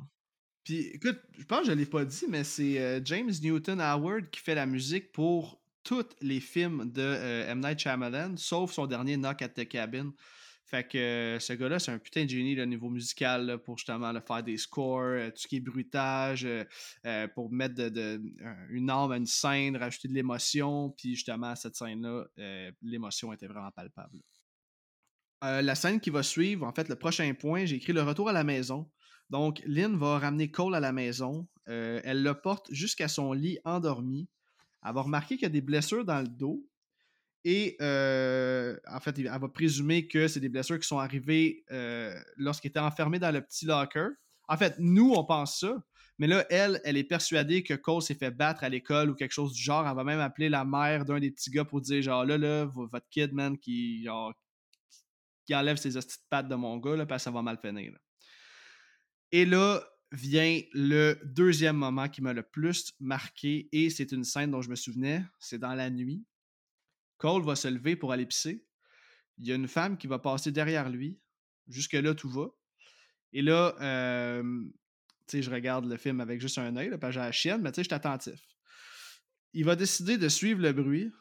Rendu dans la cuisine, il aperçoit une femme de dos. Là, si j'ai bien compris, c'est sa grand-mère. Anyway, la femme est pleine d'échymoses d'en face. Elle va dire No, dinner is not ready. Puis là, elle va commencer à avancer vers Cole en lui présentant ses poignets qui sont pleines de plaies ouvertes avec le score strident qui vient te glacer le sang. J'ai fait des cauchemars longtemps quand j'étais kid à cause de cette scène-là. Puis encore aujourd'hui, c'est la scène que je parlais tantôt. Selon moi, c'est la scène la plus terrifiante du film. Le pauvre Cole va aller se cacher dans sa cabane secrète avec raison. T'as-tu steppé un peu, toi? Moi, je trouve. Elle a l'air tellement dérangeante, c'est cauchemardesque comme ambiance. Le fait qu'elle avance vers lui en criant, man, qu'elle ait plein d'échymoses. Euh, je sais pas, moi, ça c'est complètement efficace pour moi. Ça a-tu marché pour toi? La scène marche, la scène marche parce qu'elle commence tranquillement. Il s'en va pisser, ça. il marche d'une drôle de façon, on va se dire. Il pisse, puis Ouais. thermostat, tu vois le thermostat, la chaleur monte, puis tu sais- ça se bulle tranquillement. Puis là, tu l'as dit, la grand-mère, quand on la voit, est fucking freak, elle a des blessures, puis tout. Il court, tu l'as dit, il va se réfugier dans le salon, dans sa, dans sa maison, euh, une cabane, une cabane d'enfants, tu sais, avec des couvertes. Euh, Ouais, une petite cabane là, qui s'est Ouais. faite. Là. puis moi, c'est ça qui m'a stressé. Je suis comme, man, pourquoi tu t'en vas là? T'es vulnérable là-dedans, man. Quatre murs de couvertes. tu sais, quand t'es kid. mais ça, par contre, si je trouve que c'est un point défendable puis valable, c'est tu sais, first, deux affaires. Quand t'es kid, là, tu te lèves pour aller pisser la nuit, là, tout est Ben oui. terrifiant. Un coin de mur, un ombrage, un bruit, t'es comme what the fuck, t'as juste le goût d'aller te recoucher. Puis, deuxièmement, quand tu te fais une cabane, quand t'es kid, c'est ta forteresse. T'es safe de tout. C'est comme quand tu gardes tes pieds dans les couvertes, là, parce que si tu sors un pied, le monstre va t'attraper le pied, tu sais. C'est le même pattern. Fait que, moi, je trouve que pour une réalité d'enfant, une mentalité d'enfant, je trouve que c'est la logique idéale que lui, il se dirige vers sa forteresse parce que c'est là qu'il se sent en sécurité, tu sais. Malgré que oui, tu sais, c'est des couvertes qui tiennent avec des épingles à linge, tu sais, fait que euh, c'est complètement ridicule.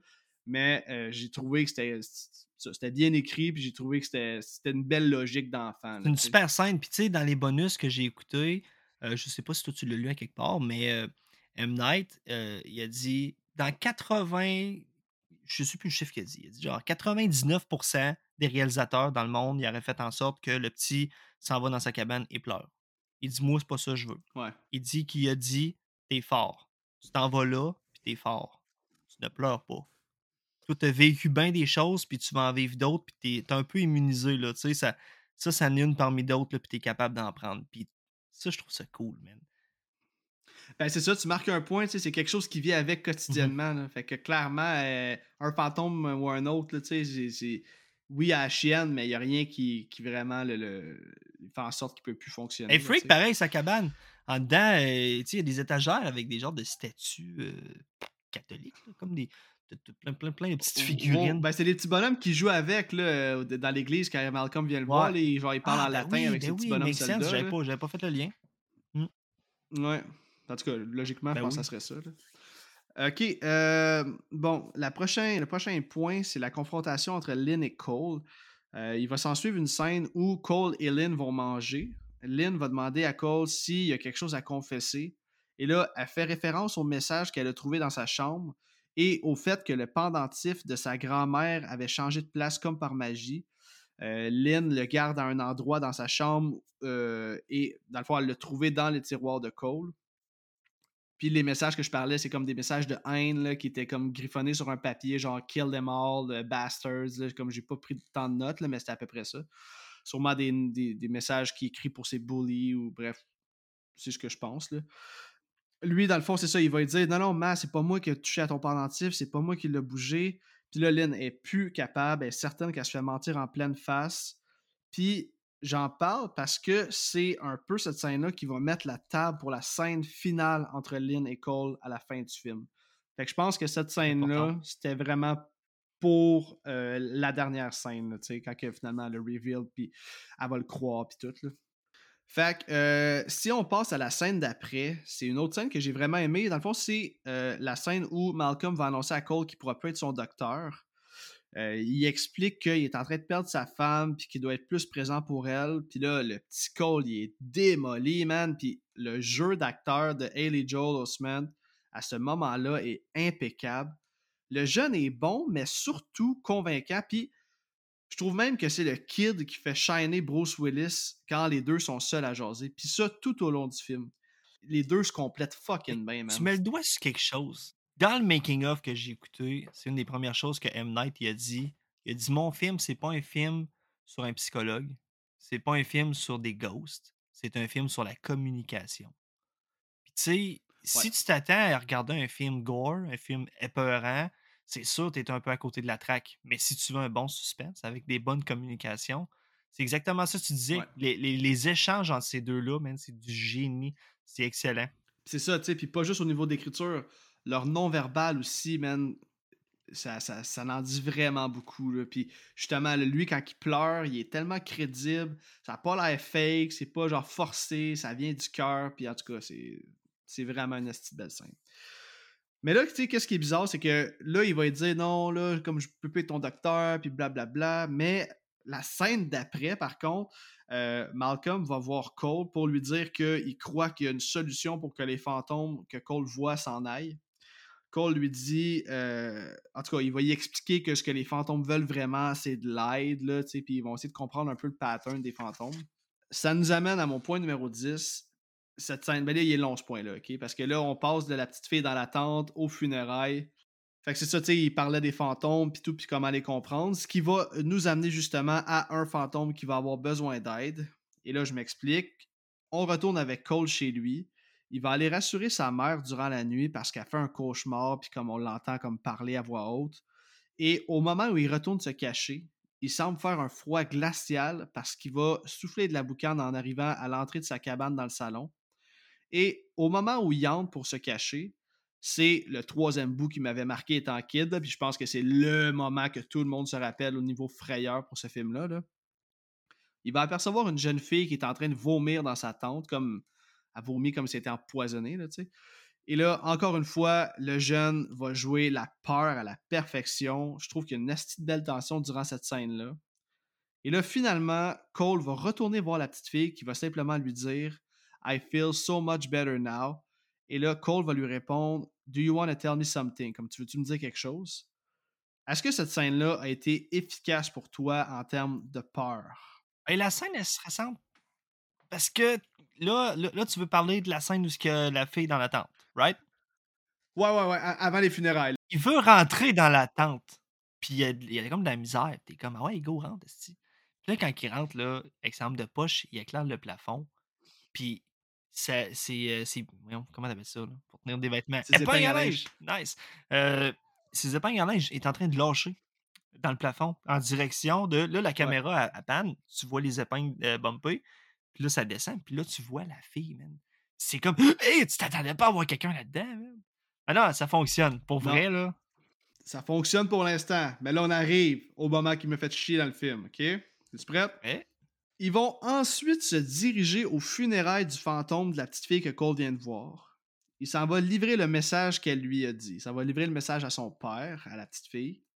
Puis là, là, dans cette scène-là, là, asti je trouve qu'il y a plein d'affaires qui marchent pas. Encore une fois, je vais m'expliquer. Tu sais, j'aime vraiment la scène, mais premièrement, je catch pas, pas tout, pourquoi cette jeune fille-là serait venue jusqu'à Cole juste pour qu'il dise la vérité à son père, genre, c'est qui elle par rapport à Cole? Lui, il se pointe au funérailles bien tranquille, il se clenche une coupe de petits sandwichs, pas de croûte, style let's go, il a pas de gêne, personne qui pose de questions. J'ai j'ai trouvé qu'il manquait des réponses, OK? Mais là, l'histoire en général, c'est que tout le monde pense que la petite fille est morte du cancer après avoir été alitée pendant deux ans. Et là, dans les funérailles, Cole va aller dans la chambre de la petite fille sans se faire intercepter par personne. Il va prendre le temps de fouiller dans sa chambre. Il va trouver euh, le fantôme de la petite fille qui s'appelle Kira, qui va lui demander, euh, en fait, qui va lui donner une boîte contenant un VHS que lui, Cole, il va aller porter cette boîte-là au père de la petite fille décédée. Il va lui dire, genre, est-ce que c'est toi le père de Kira? Il dit, ouais. Il va dire, euh, elle voulait te dire quelque chose. Puis là, il va donner la boîte, comme. Pire que ça, il va mettre la cassette dans le VHS. Il va aller s'installer dans le salon sans se poser de questions. Il va, écouter la cassette pour constater le pire. Et là, on y voit la mère de la petite euh, venir mettre du poison dans sa bouffe parce que la petite Kira avait installé une caméra dans sa chambre. En tout cas, J'imagine que c'est Kira qui a mis la caméra là, parce que quand même, comme qui qui a mis une caméra là. Puis là, il y a quand même deux, trois autres petits trucs qui me gossent. First, la caméra, comme je viens de dire, c'est qui qui l'a mis? Hey, on est en 99, là. 99, là, qui, qui a des caméras chez eux, man? c'est ça. Assez grosse pour être dissimulée dans une chambre. Écoute, à moins qu'elle voulait faire justement comprendre le message, mais comme pourquoi elle l'a pas dit de vive voix, était-tu si contrôlée que ça? Bref, ça, c'est des choses qui sont pas expliquées, puis c'est correct, tu sais. Mais oui, je comprends que Cole va aller lui porter la cassette en disant que sa fille voulait lui dire de quoi, mais voir que le père il écouterait la cassette drette là pendant les funérailles de sa fille, puis, tu sais, je me disais, imagine que c'est un esti d'affaires random, sa cassette, comment il aurait l'air d'un câble d'écouter la TV pendant les funérailles de sa fille. Mais, Ouais. mis à part ça, crise de bonne scène.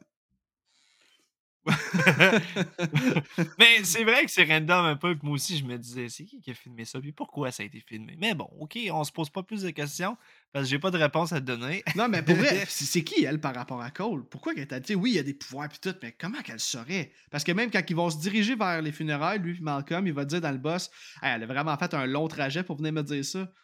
Fait que là, j'étais comme, ce, ce bout-là, là, il me fait chier. Il y a trop de questions sans réponse, là, que je suis comme, je le sais que les auditeurs vont me dire, en fait, je sais pas ce que les auditeurs vont, vont se dire en écoutant ça, là, mais pour vrai, si, si- si vous avez une explication, là, venez m'écrire parce que moi, ce bout-là, je, je trouvais que c'était complètement pas ridicule, mais tu sais, un kid qui se présente d'une famille qu'il connaît même pas, rentre dans les funérailles, fouille dans la chambre, va donner une cassette à son père.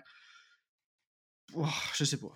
C'est vrai que c'est c'est random un peu, mais tu sais, il y a des scènes supprimées aussi au film, mais j'ai pas, j'ai pas eu le temps de les écouter. Là. Ouais. Euh, en même temps, s'il a supprimé des scènes essentielles à ça, je verrais pas pourquoi il a regardé ça. là. Euh, je sais pas. En tout cas, J'aimerais bien ça t'él- t'éliminer là-dessus. mais- bref.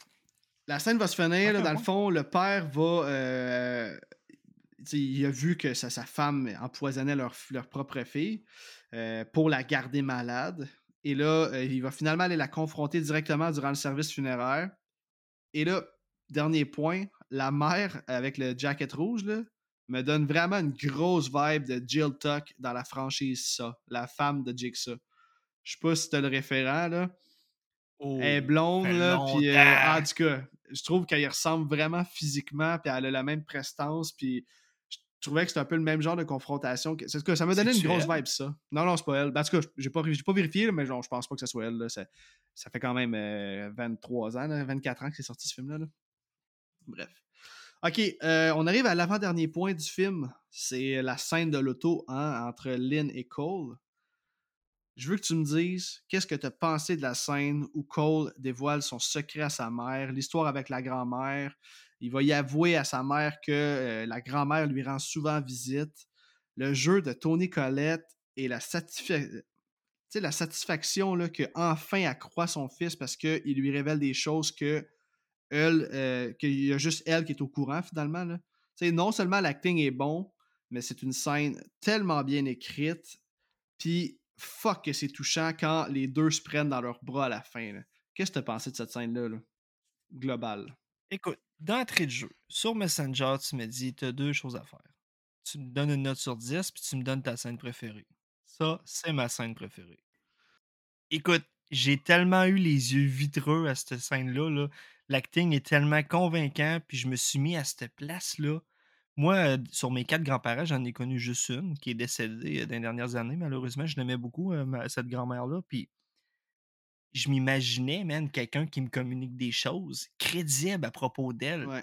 What the fuck, man? Pour vrai, je serais pas capable de me gérer. Puis elle a tellement des regards convaincants de Hey, c'est too much. C'est vrai, ça, marche que tu dis, mais c'est pas possible. Tu sais, cette actrice-là a réussi à tout te donner ça. C'est convaincant. Puis tu dis, man, moi aussi, là, je le file. C'est, elle a détendu sur moi. C'est venu me chercher. Je filais comme elle. Puis juste pour en rajouter, tu sais, il y a un accident qui se passe en avant. Euh, là, c'est une cycliste, puis elle est à côté d'elle, on la voit. Wow, cette scène-là, là, man, c'est la, la scène du film, c'est ma, ma scène préférée. C'est- Ouais, c'est la scène la Ouais. mieux écrite niveau dialogue, là, je pense. Là. Parce que. Ben, le- calme, la, la mieux actée Ah, aussi. ben oui, là. Tony Collette, là, tu sais, quand elle, elle- elle perd ses mots, là, comme. euh, tu sais, quand quelqu'un qui pleure, là, comme des, des- vraiment des vrais pleurs, là, c'est comme. tu- T'es pas capable de parler, c'est comme, donne-moi un break, là. C'est- on le ressent, le cœur, détruit quand, que, justement, elle dit Do I make her proud? Est-ce que je la rends fière? Puis là, Cole, quand elle rajoute, genre, oui, t'as rend fière. Puis comme elle était là, elle t'a vu danser, sais, comme quand tu pensais qu'elle était jamais venue te voir à ton spectacle, elle était là, puis elle t'a vu danser, puis elle dit que tu ressemblais à un ange. Puis, ah, c'est tellement poignant, là. Puis, tu sais, c'est ça, là. Ce que j'aime, c'est que ça, c'est la dernière fois qu'on les voit dans le film. C'est comme ça clôt bien leur histoire. Elles le croient, ils se prennent dans leurs bras. Puis Chris sont quand même dans un line-up avec une fille qui vient de se faire tuer là, comme euh, 100 mètres plus loin. Là, fait que la scène est vraiment touchante. Puis on oublie ce qui se passe autour. On est, comme tu dis, là, c'est immersif. Suck-in. Suck in, ouais, c'est ça. Puis, euh, ouais.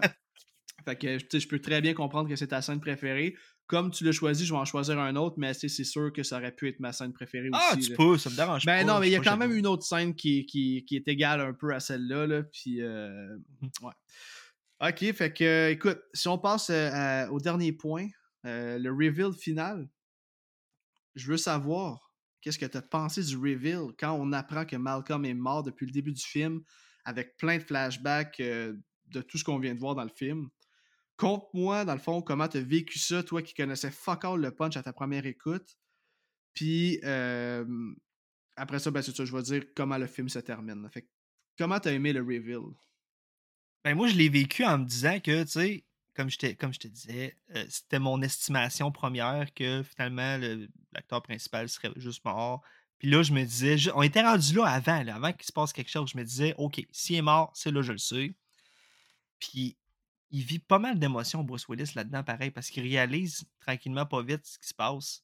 Mais le, le- le déclic, là, j'ai le film devant moi, j'essaie de retrouver c'est où le déclic, là. Il y a comme un bout où ce que j'avance puis je recule dans deux minutes puis je suis pas dessus. Il y a comme une frame là où est-ce qu'il est saisi puis les- là ils viennent de catcher à patente. Ah ben oui, quand, wow, quand la bague elle tombe, euh, Oui. parce se rend compte qu'il n'y a pas sa bague de mariage, que c'est elle qui la tenait dans ses mains, que c'est des vieux vidéos de mariage qui jouent, qu'elle est en train d'écouter ça. La bague roule en dessous, c'est ça. Puis là, il est comme, oh my god, genre. Puis là, il vient d'allumer. Puis là, on a un flashback de lui qui se fait tirer au début du film. Puis il se rend compte que comme il y a, il a sa blessure, euh, il voit que, tu sais, parce que tout au long du film, quand il revient chez eux, il va s'enfermer dans le sous-sol. Puis comme la porte est toujours barrée, puis il regarde la porte, il y a shitload de stock devant la porte. Fait que genre, clairement, il y a personne qui est allé là depuis sa mort. Parce qu'elle veut pas, euh, comme, euh, se rappeler tous ces vieux souvenirs-là, là, puis euh, se remémorer tout ça, là. Fait que, ouais, c'est ça. Fait que, d'après moi, le moment que tu parles, là, quand il y a la face saisie, c'est vraiment au moment où on voit la bague rouler, ou quelque chose du genre. Oui, puis la bague, j'attendais parce que moi, quand toi tu l'as écouté sur Disney Plus, tu n'as pas vu de bague. Mais moi, quand j'ai mis le Blu-ray, le menu, c'était une bague. Puis la bague est Ah. vraiment comme Lord of the Ring, là, une anneau en or, ça ressemble. là, sans quelque chose dedans, genre, là? Ben non, justement, c'est la même anneau que Lord of the Ring, mais il n'y avait rien de gravé. Là. Puis là, elle, elle tourne sur le menu. Puis là, j'étais comme, man, the fuck, est l'anneau est où dans le film? Il y a un Pourquoi qu'il y lien, ça dans le menu ah. du Blu-ray? Ça, j'ai trouvé ça cool, pareil. En tout cas, Effectivement. Mais j'imagine que les gens qui l'ont acheté en Blu-ray, tu sais, connaissaient tous déjà la twist, là. Ben, à part toi, là. tu dois être un des rares qui ne l'avait pas vu, là. Ben écoute, moi j'ai acheté ça parce que c'est une trilogie, là. euh, Il y avait dedans Sing puis euh, Unbreakable. Ok, ouais, ouais, ça, ça fait du sens. Je, sais, je, je le savais qu'un jour, là, sixième sens, fallait que je l'écoute. là. Je repoussais, je sais pas pourquoi, j'entendais le bon moment. Puis même que je t'avais ripé l'audio, hein. le Mick d'Horreur Podcast Québec n'avait déjà parlé dans un de ses épisodes. Ouais. Il avait dit euh, ça, euh, quand t'écoutes ça à 10 ans, ça fucked up. Ouais. J'étais comme, comme, ah, si ça me tente d'écouter ça. Mais ça avait jamais donné, puis je te remercie, man, mille fois pour vrai de m'avoir, m'avoir donné cette occasion-là, là, d'en parler. Puis, Ben euh, oui, c'est ça, ça fait plaisir. là. Mais là, tu sais, tu m'avais dit au début de l'épisode que euh, tu avais une hypothèse que ça- Malcolm était mort. Puis là, tu me dis aussi, un peu plus tard dans le film, j'étais berné, genre. Fait que c'est quand, Ben c'est oui. quand t'as été berné? Ben, dès le début, le film commence, là, ben non, ben, Ok, c'était avant d'écouter le film que ton hypothèse, c'était que euh, peut-être que le psychologue est mort. Moi, j'ai dit ça à ma blonde en riant. J'ai dit, s'il y a un gros punch, là, c'est que l'acteur principal, il est mort, puis lui, il le voit. Ok, ouais. Là, j'ai dit, mais là, fais pas de face, là, si c'est ça, dis-moi les pas. Puis honnêtement, elle a bien joué, là. Elle m'a pas confirmé que c'était ça. Mais tu sais, le film commence, il meurt. Fait que c'est pour ça que je te dis, bon, là, je suis en train de voir la fin qui se passait avec le petit, Cole. Ok. C'est-tu Cole, lui, ou pas? C'est pour ça que j'étais comme un peu fourré. Ah. Puis après ça, tout de suite après, dans le parc, quand il l'attend, t'as pas la vue de Cole. Tu sais, t'as pas la... tu suis pas l'histoire au point de vue de Cole, tu suis la- la- l'histoire au point de vue de Malcolm. C'est lui que tu le vois attendre, c'est lui que tu, là, tu le vois au début du film, il ziote un peu qu'est-ce qu'il fait le jeune, il le suit. Là, j'étais comme, man, si- s'il est mort, ça marche pas, là. Fait que c'est pour ça que je me suis fait berner un peu. J'étais comme plus sûr à 100% finalement. Ok. Fait que finalement, tu sais, quand même, ça reste. euh, Tu trouves-tu que ça a été bien amené, là, le, le- le twist final? Tu trouves-tu que Ben c'est oui. l'effet Oui, parce que je me le demandais. Je me disais, là, s'il est mort, c'est là, je le sais. Ben oui, ben oui. Je le sentais qu'on était rendu là, là. Moi, j'ai même pas checké on était rendu où dans le film, là, mais tu sais, je savais que le film, il y avait quand même. euh, On était avancé pareil, Ouais. là, quand rendu là, mais je, je le sentais. J'étais comme, c'est là, c'est là, je le sais. Ok. Ah, ça a marché. Ça, ça a marché, j'étais comme content. J'étais comme, Asti, make sense, C'est un finalement. esti Je veux le revoir. Ben oui, ben oui, ben oui, ben oui. C'est sûr que c'est un film. Le film, il était même pas closé, man. Puis j'étais comme, dude, faut que je le réécoute. Ouais. Ben, écoute, pour vrai, c'est ça, je t'ai dit. euh, tu sais, je l'ai réécouté euh, pour une première fois depuis que j'avais 8 ans. Puis après ça, je l'ai réécouté une deuxième fois en prenant mes notes. Puis à ma deuxième écoute, je l'ai vraiment plus apprécié qu'à ma première écoute. Mis à part la scène des funérailles, là, que j'étais comme Ah, c'est cap. Mais pour le reste, oui, l'écriture est bonne. euh, mais oui, on va en arriver à là dans pas long. je veux qu'on parle réalisation. Je veux juste te raconter comment le film va se terminer. Euh, après qu'on a eu tout le reveal, plus tôt dans le film, euh, Cole avait conseillé à Malcolm, il dit Je sais comment tu pourrais parler à ta femme. Il dit Tu pourrais lui parler pendant qu'elle dort, puis elle saurait même pas que tu y parles, comme ça, comme tu pourrais te vider le chest, puis au moins, tu ça te ferait du bien. Fait que j'avais pas catché à ma première écoute, le réécoutant, j'ai fait Ah, c'est c'est vrai, Cole, il dit ça. Fait que le film se finit, Anna est en train de dormir, Malcolm va s'asseoir à côté d'elle, puis il va lui dire Il dit que dans le fond, il a jamais voulu qu'elle passe en deuxième. Il dit qu'elle a toujours été plus importante que son travail, puis il va finir en disant I love you. Puis là, ça fade to white. Dans le fond, ça, ça coupe au blanc, comme s'il s'en allait au paradis, comme s'il avait eu son. Il, avait, s'était repenti, comme, puis il était en paix avec lui-même, puis il était prêt à partir. Fait que c'est quand même une très belle fin, là, pour vrai, là, malgré tout. Là. Je trouve que ça a été bien écrit, puis ça a été. les moments touchants sont, sont là, puis cette scène-là est vraiment efficace, le niveau. euh, pour clore, pour un, film d'une telle envergure, finalement. Fait que, c'est ça, man. C'est de même que le film se finit. Avant qu'on jase de réalisation puis du casting, même si le casting, on en a déjà jasé pas mal, je veux savoir, euh, sur 10, quelle note tu donnerais au sixième sens? C'est dur, Je vais prendre en considération vraiment l'année que ça a sorti. Là. Ouais. Je suis au cinéma, moi, en 99, puis je vois ça, là. C'est un gros 9 sur 10. Ok.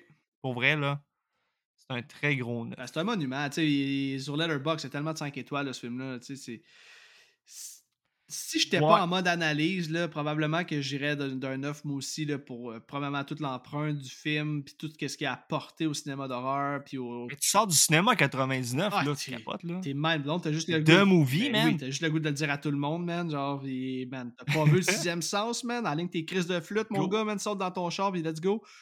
Mais- Ben, j'ai lu le vite vite là, il me semble, ça a battu des records là, de vente de VHS ou de Ouais, location. oui, je oui, oui. trop, Moi là. aussi, en, en 2000, je pense que c'est le film euh, qui a été loué le plus souvent. Le plus loué? Ouais, ouais, ouais, moi aussi, je l'ai vu, ce fun fact-là. Ben ouais, Ok. Bon, ben, Chris, c'est un 9, man. Euh, pour ma part, ça va être un 8 sur 10.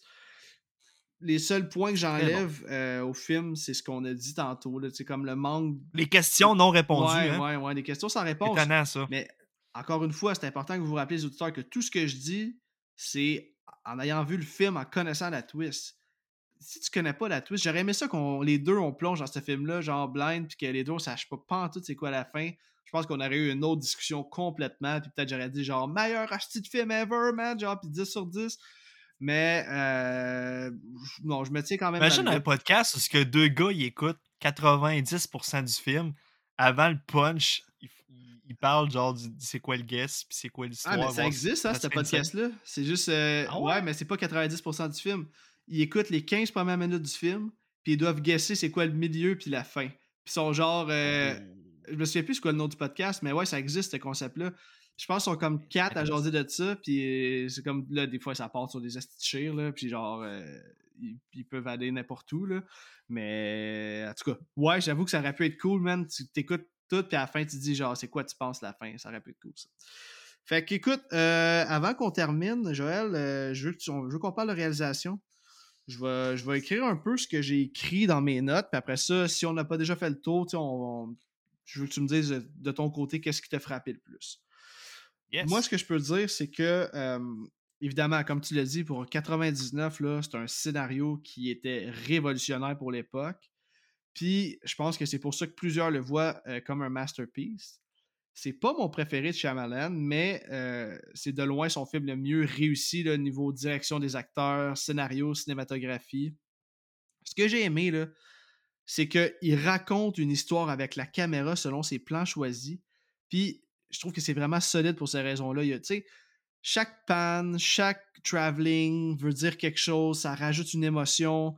C'est pas tous les réalisateurs qui font ça. Choisir un plan qui fit avec la scène, qui va aller raconter comme une histoire Ben, avec ça te son permet d'être là avec eux. Ouais, Vraiment, là. non, c'est vrai. Moi, je m'en suis rendu compte avec Sing. Ça a été Sing, mon premier film, Dem Night. Puis, wow, man. Quel film. Faut vraiment À part le CGI qui a mal vieilli à la fin, là, parce qu'à la fin, on voit un alien, puis euh, le CGI il est pas très beau, mais enlève ça, là. Ce film-là, c'est un masterpiece, je trouve. Niveau tension, genre, puis euh, Ah, build-up. Calvaire, man. C'est- quelque chose. Si quelqu'un dit qu'en 2002, quand ça a sorti, il a pas eu peur, c'est un estime menteur. Ouais. Pour vrai, c'était débile Red Sing. Je l'ai vu juste une fois, man. Faudrait vraiment que je redonne une chance. Je l'ai en plus ici, là. Fait que. euh, Oui, puis je pense qu'il est sur Disney Plus aussi. Ok, oui, oui, oui, ben oui, ben oui. Puis il y avait aussi The Village, là, parce que c'est dans les films suggérés quand que j'écoutais le sixième sens. Puis euh, comme vous venez d'entendre les auditeurs, si euh, le sixième sens, vous voulez le réécouter, vous savez pas où l'écouter, ben il est disponible sur Disney+. Euh, sinon, ce que je pourrais dire, c'est que niveau scénario, l'histoire de la relation entre Lynn et Cole, je l'ai bien aimé. Je pense que Lynn est un personnage ultra crédible, puis comme on a dit depuis le début, Tony Collette a livré une hostie performance pour jouer la mère en difficulté qui adore son fils, plus que tout. Mais elle n'est pas capable de comprendre, puis elle se sent impuissante par rapport à ça. Puis c'est ça, comme j'ai dit, mon point faible, c'est toutes les scènes où ça implique euh, Malcolm et Anna durant le film. C'est comme son histoire, peut-être que. euh, pas qu'il serait cocu, mais comme qu'elle serait comme en train de tomber en amour avec un autre gars. Puis là, on n'en a pas parlé pantoute dans notre discussion, puis je suis pas incorrect de même parce que je trouve que c'est vraiment pas tant pertinent à l'histoire. Puis c'est pas ces points-là qui auraient pu Pas comme. pertinent, mais ça l'aide un peu là, à semer le doute. Est-ce qu'il est là ou pas? Ouais, euh, Ouais, comme- mais tu sais, encore là. Si t'es allumé, si t'es si fâché que ça, tu vas aller confronter le dude, là. Tu vas pas juste, genre, euh, pitcher une roche dans la ben, il fenêtre. pète une fenêtre. Ouais, c'est Ben, ça. je veux dire, rentre dans le magasin puis dire, genre, Chris, on est encore mariés, qu'est-ce que tu fais là, tu sais? Pas... En même temps, le dude, il s'en veut, il sait que c'est de sa faute qu'il s'occupe de sa femme. Ouais, ouais, c'est ça, c'est ça. En tout cas. Mais il y a une chose qu'on n'a pas dit hein, dans l'histoire. Malcolm, c'est bien important de le dire, mais c'est quelqu'un qui a plus de notion du temps. Ça, c'est un, un indice qui nous est balancé dès le début. Ça, ça, ça peut mettre la puce à l'oreille. Quelqu'un qui écoute le film et qui est bien allumé, là, après l'avoir vu se faire tirer, euh, le gars, il est mêlé bien raide, puis il n'a plus de notion du temps. Puis... Mais c'est ça. Je vais juste le souligner, on ne l'avait pas souligné. Ouais, non, ben, c'est un fait, c'est vrai. C'est totalement vrai.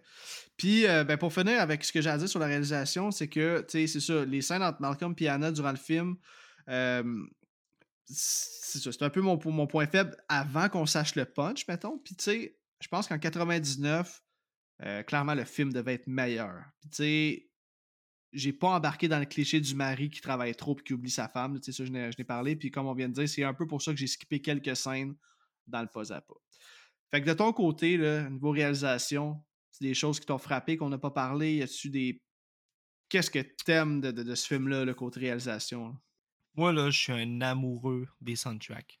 J'en écoute régulièrement dans ma vie, là, dans mon char en travaillant euh, pour dormir. Puis cette soundtrack-là, là, ça va être une qui va se rajouter à, à ma rotation. Ok. Euh, est efficace, est bonne. Puis moi, j'aime ça. De la musique de même d'ambiance, là, grosse réussite. Euh, tu l'as dit, plan de caméra, c'est efficace. Je l'ai dit, je sais pas combien de fois dans le film. J'ai réussi à être suck in. J'étais avec eux autres, bien raide. Ouais.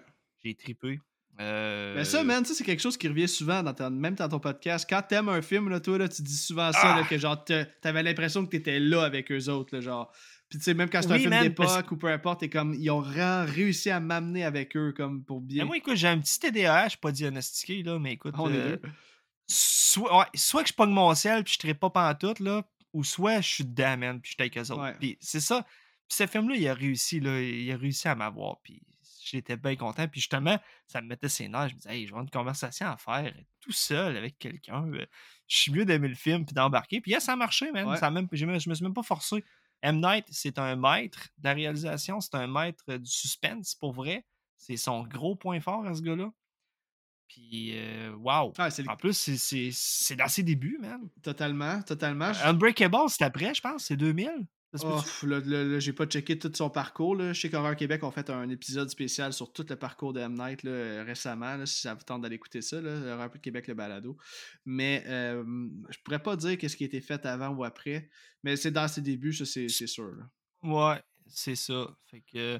Non, réalisation, honnêtement, là. Puis, c'est, ça, c'est, ça aurait pris Capot, man. Capot, lui, il nous aurait, parce que c'est son métier, ouais, lui, il aurait pu nous dire à quel point que c'était efficace ou pas. Mais bon, il nous le dira au pire en privé. euh, Ouais. Mais non, moi, moi, honnêtement, vite de même, j'ai rien à dire. Les caméras, euh, l'acting, tout. Tout ce qui est ambiance aussi, l'ambiance est vraiment bonne, man. C'est. C'est ça. le- C'est pour ça que la manotte est aussi forte. Honnêtement, là, à part les quelques réponses qu'on n'a pas de réponse, j'ai, rien à dire. Mais j'ai remarqué aussi là, que Philadelphie, c'est une crise de belle ville pour amener un beau mood d'automne, man. J'ai écouté là, récemment une série qui s'appelle Servant, qui est produite par M. Night, justement. Ça se passe à Philadelphie. C'est surnaturel. En tout cas, c'est fucked up. J'embarquerai pas là-dedans, là, mais si vous connaissez pas ça, Servant, allez écouter euh, la bande-annonce. C'est complètement fou. Puis ça se passe à Philadelphie. Puis j'ai ressenti un peu le même vibe. J'aime ça, les vieux buildings. J'aime. euh, c'est tout le temps un peu genre style Gotham. Tout est- c'est tout le temps nuageux là-bas, man. C'est. Mais ça fait le froid, hein? Comme Rocky. Ouais. Rocky 1 aussi, là. À si Philadelphie, ben ouais, Rocky ouais, 1. ouais, ouais. Ben, je l'ai pas, oui, je l'ai vu, mais ça fait trop longtemps. là. Mais je sais que ça se passe à man, Philadelphie. c'est mon top 3, là. Top 3 à vie. En temps, ben oui, ben oui. J'en doute même pas. Ah. Ok, écoute, euh, on va poursuivre ça avec euh, le casting. On en a parlé de long en large, mais euh, comment ne pas aimer le casting? Parce que, comme j'ai dit tantôt, le scénario a beau être original, si le cast ne délivre pas, le film aurait pu être moyen sans plus. Puis tu sais, je pense que Haley Joel Osment, euh, le kid, il vole la vedette. Je pense que Bruce Willis est à la hauteur de, sa réputation. Puis pour ce qui est de Tony Collette, je pense que euh, peut jouer n'importe quelle émotion de façon puissante et sincère. Chris qui est bonne. Selon toi, c'est qui qui, qui, qui- Qui shine? Ouais, qui shine le Ah, plus? je peux pas. Ah, je peux pas nommer quelqu'un. Honnêtement, ils ont tous shiné à leur façon, puis c'était une belle brochette d'acteurs. Tout le monde était convaincant.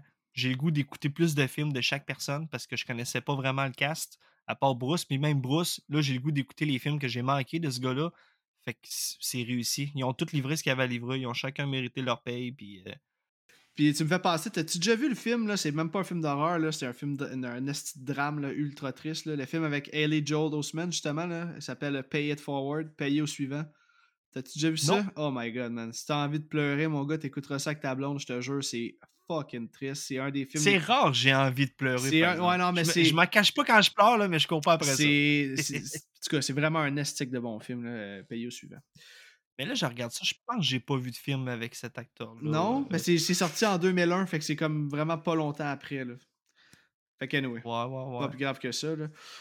On, va, euh, on va terminer ça là-dessus. Hein? Fait que c'est là-dessus que Ouais, va se ben oui. finir l'épisode d'aujourd'hui. Un gros merci, mon Joël, d'être venu faire un tour. Puis je suis content moi que. man. Ben écoute, je suis content que tu aies vu le film pour la première fois pour mon podcast. Puis je dois te dire, ben honnêtement, tu m'as surpris.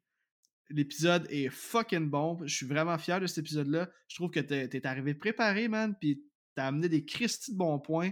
Puis je pense que les auditeurs ont vraiment apprécié l'épisode parce que j'avais peur que comme les deux on aille comme ben moi je pensais que t'avais non mais je pensais que t'avais pas tant aimé le film genre je, je sais pas je, suis- je suis parti avec l'idée Je suis que muet, hein? Tu Messenger, je ferme ma gueule. Ouais, mais c'est parce que, tu sais, mettons, Simon m'avait dit, euh, genre, euh, comme qu'il avait été trigger par qu'est-ce que toi puis Mick vous aviez dit dans une conversation. Fait que là, j'étais comme, Chris, c'est quoi, ils ont-tu bâché le film? Mais là, je savais que Mick l'aimait. Fait qu'en tout cas, j'étais vraiment dans le néant. Mais bref, je trouve que t'as vraiment été solide à soir, mon, mon Joël. Euh, Chris, merci. ça fait plaisir, man. Puis, Le stress est tombé. ben, le stress est tombé certain, hein. Fait que, écoute, là, Je suis pas habitué de faire des conversations à deux, pour vrai. Moi, d'habitude, je laisse le monde parler. Là, je l'ai dit en entrée de jeu, mais, mais c'est le fun. puis là, en plus, tu m'as dit que euh, c'était probablement ta dernière visite sur un podcast. Ben, pour l'instant, pour vrai, là, tu sais, là, j'ai- j'ai j'ai déjà eu euh, quelqu'un qui m'a écrit puis me disait, hey, vous aurez un podcast? Puis, c'est pas contre personne, mais je suis comme, man, pour vrai, là, là, le, temps embarque, puis ça, j'ai plus en tête à ça. Ouais. Ça me tente plus d'avoir des délais, whatever. Puis, non, man, pour l'instant, euh, je je vais attendre que la magie revienne comme faut, là, surtout après le challenge des apes, là, puis Ouais. tout, là. Fait que, fait que je suis content d'être passé, man, sur ton podcast. Ben, un gros merci. man. fact, hein? Quand je suis venu, il quasiment un an pile, Ouais. c'était en mai, c'était. euh, Incident in a Ghostland. Ghostland. Man, tu sais, je disais, ah, je suis enrhumé, euh, j'ai des allergies. J'avais la fucking COVID. Puis là, cette semaine, j'ai eu la fucking COVID, man. Je l'ai su tantôt, Chris. fait que tu me portes malheur, mon gars, man. Les deux fois que je vais te visiter, je pogne la petite Ah COVID. ouais, man. Fait que, ok, ben écoute, je Ah. t'inviterai plus dans ce cas-là. Euh, Non, pour vrai, no joke, un gros merci, c'était vraiment cool. Puis je pense que les auditeurs vont vraiment apprécier cet épisode-là. Puis, euh, concernant euh, vous, les auditeurs, j'espère que vous avez aimé l'épisode. Je sais que c'est un gros morceau de l'histoire du cinéma d'horreur. Puis j'espère qu'on a rendu un hommage à la hauteur euh, de la réputation du film. Je pense qu'on a fait notre possible, mais je pense qu'on a eu une bonne discussion sincère, puis on a dit ce qu'il y avait à dire sur ce film-là. Donc, comme à l'habitude, je vous remercie d'avoir été à l'écoute et surtout ne vous gênez pas pour laisser un petit 5 étoiles sur la plateforme d'où vous écoutez le podcast. Et si ce n'est pas déjà fait, ben venez me suivre sur Facebook et Instagram sur ma page Horreur 360 pour ne rien manquer de ce qui s'en vient au podcast. Et là, comme je l'ai dit lors du dernier épisode, il reste juste deux épisodes après celui-ci avant ma pause de un mois en juillet. Ça va comme concorder avec la mi-saison. Ils vont faire 10 épisodes, il va en rester comme 10 autres avant la fin de la saison 2. Et là, au prochain épisode, je suis plus qu'heureux d'enfin couvrir un des films que vous m'avez le plus demandé. Et je parle d'un film de 2005 qui s'appelle The Decent. Euh, pour l'occasion, je suis très heureux de recevoir Stéphane Labelle. C'est un des meilleurs podcasteurs au Québec. Il est vraiment solide, puis je pense que vous allez l'aimer. Si vous ne le connaissez pas, euh, il co-anime Les Chevaliers du Démon du Midi avec Steve Villeneuve chaque vendredi. C'est un podcast relié euh, au podcast de Sur la route de l'horreur. Donc, en attendant le prochain épisode, je vous dis merci et à bientôt tout le monde. Salut!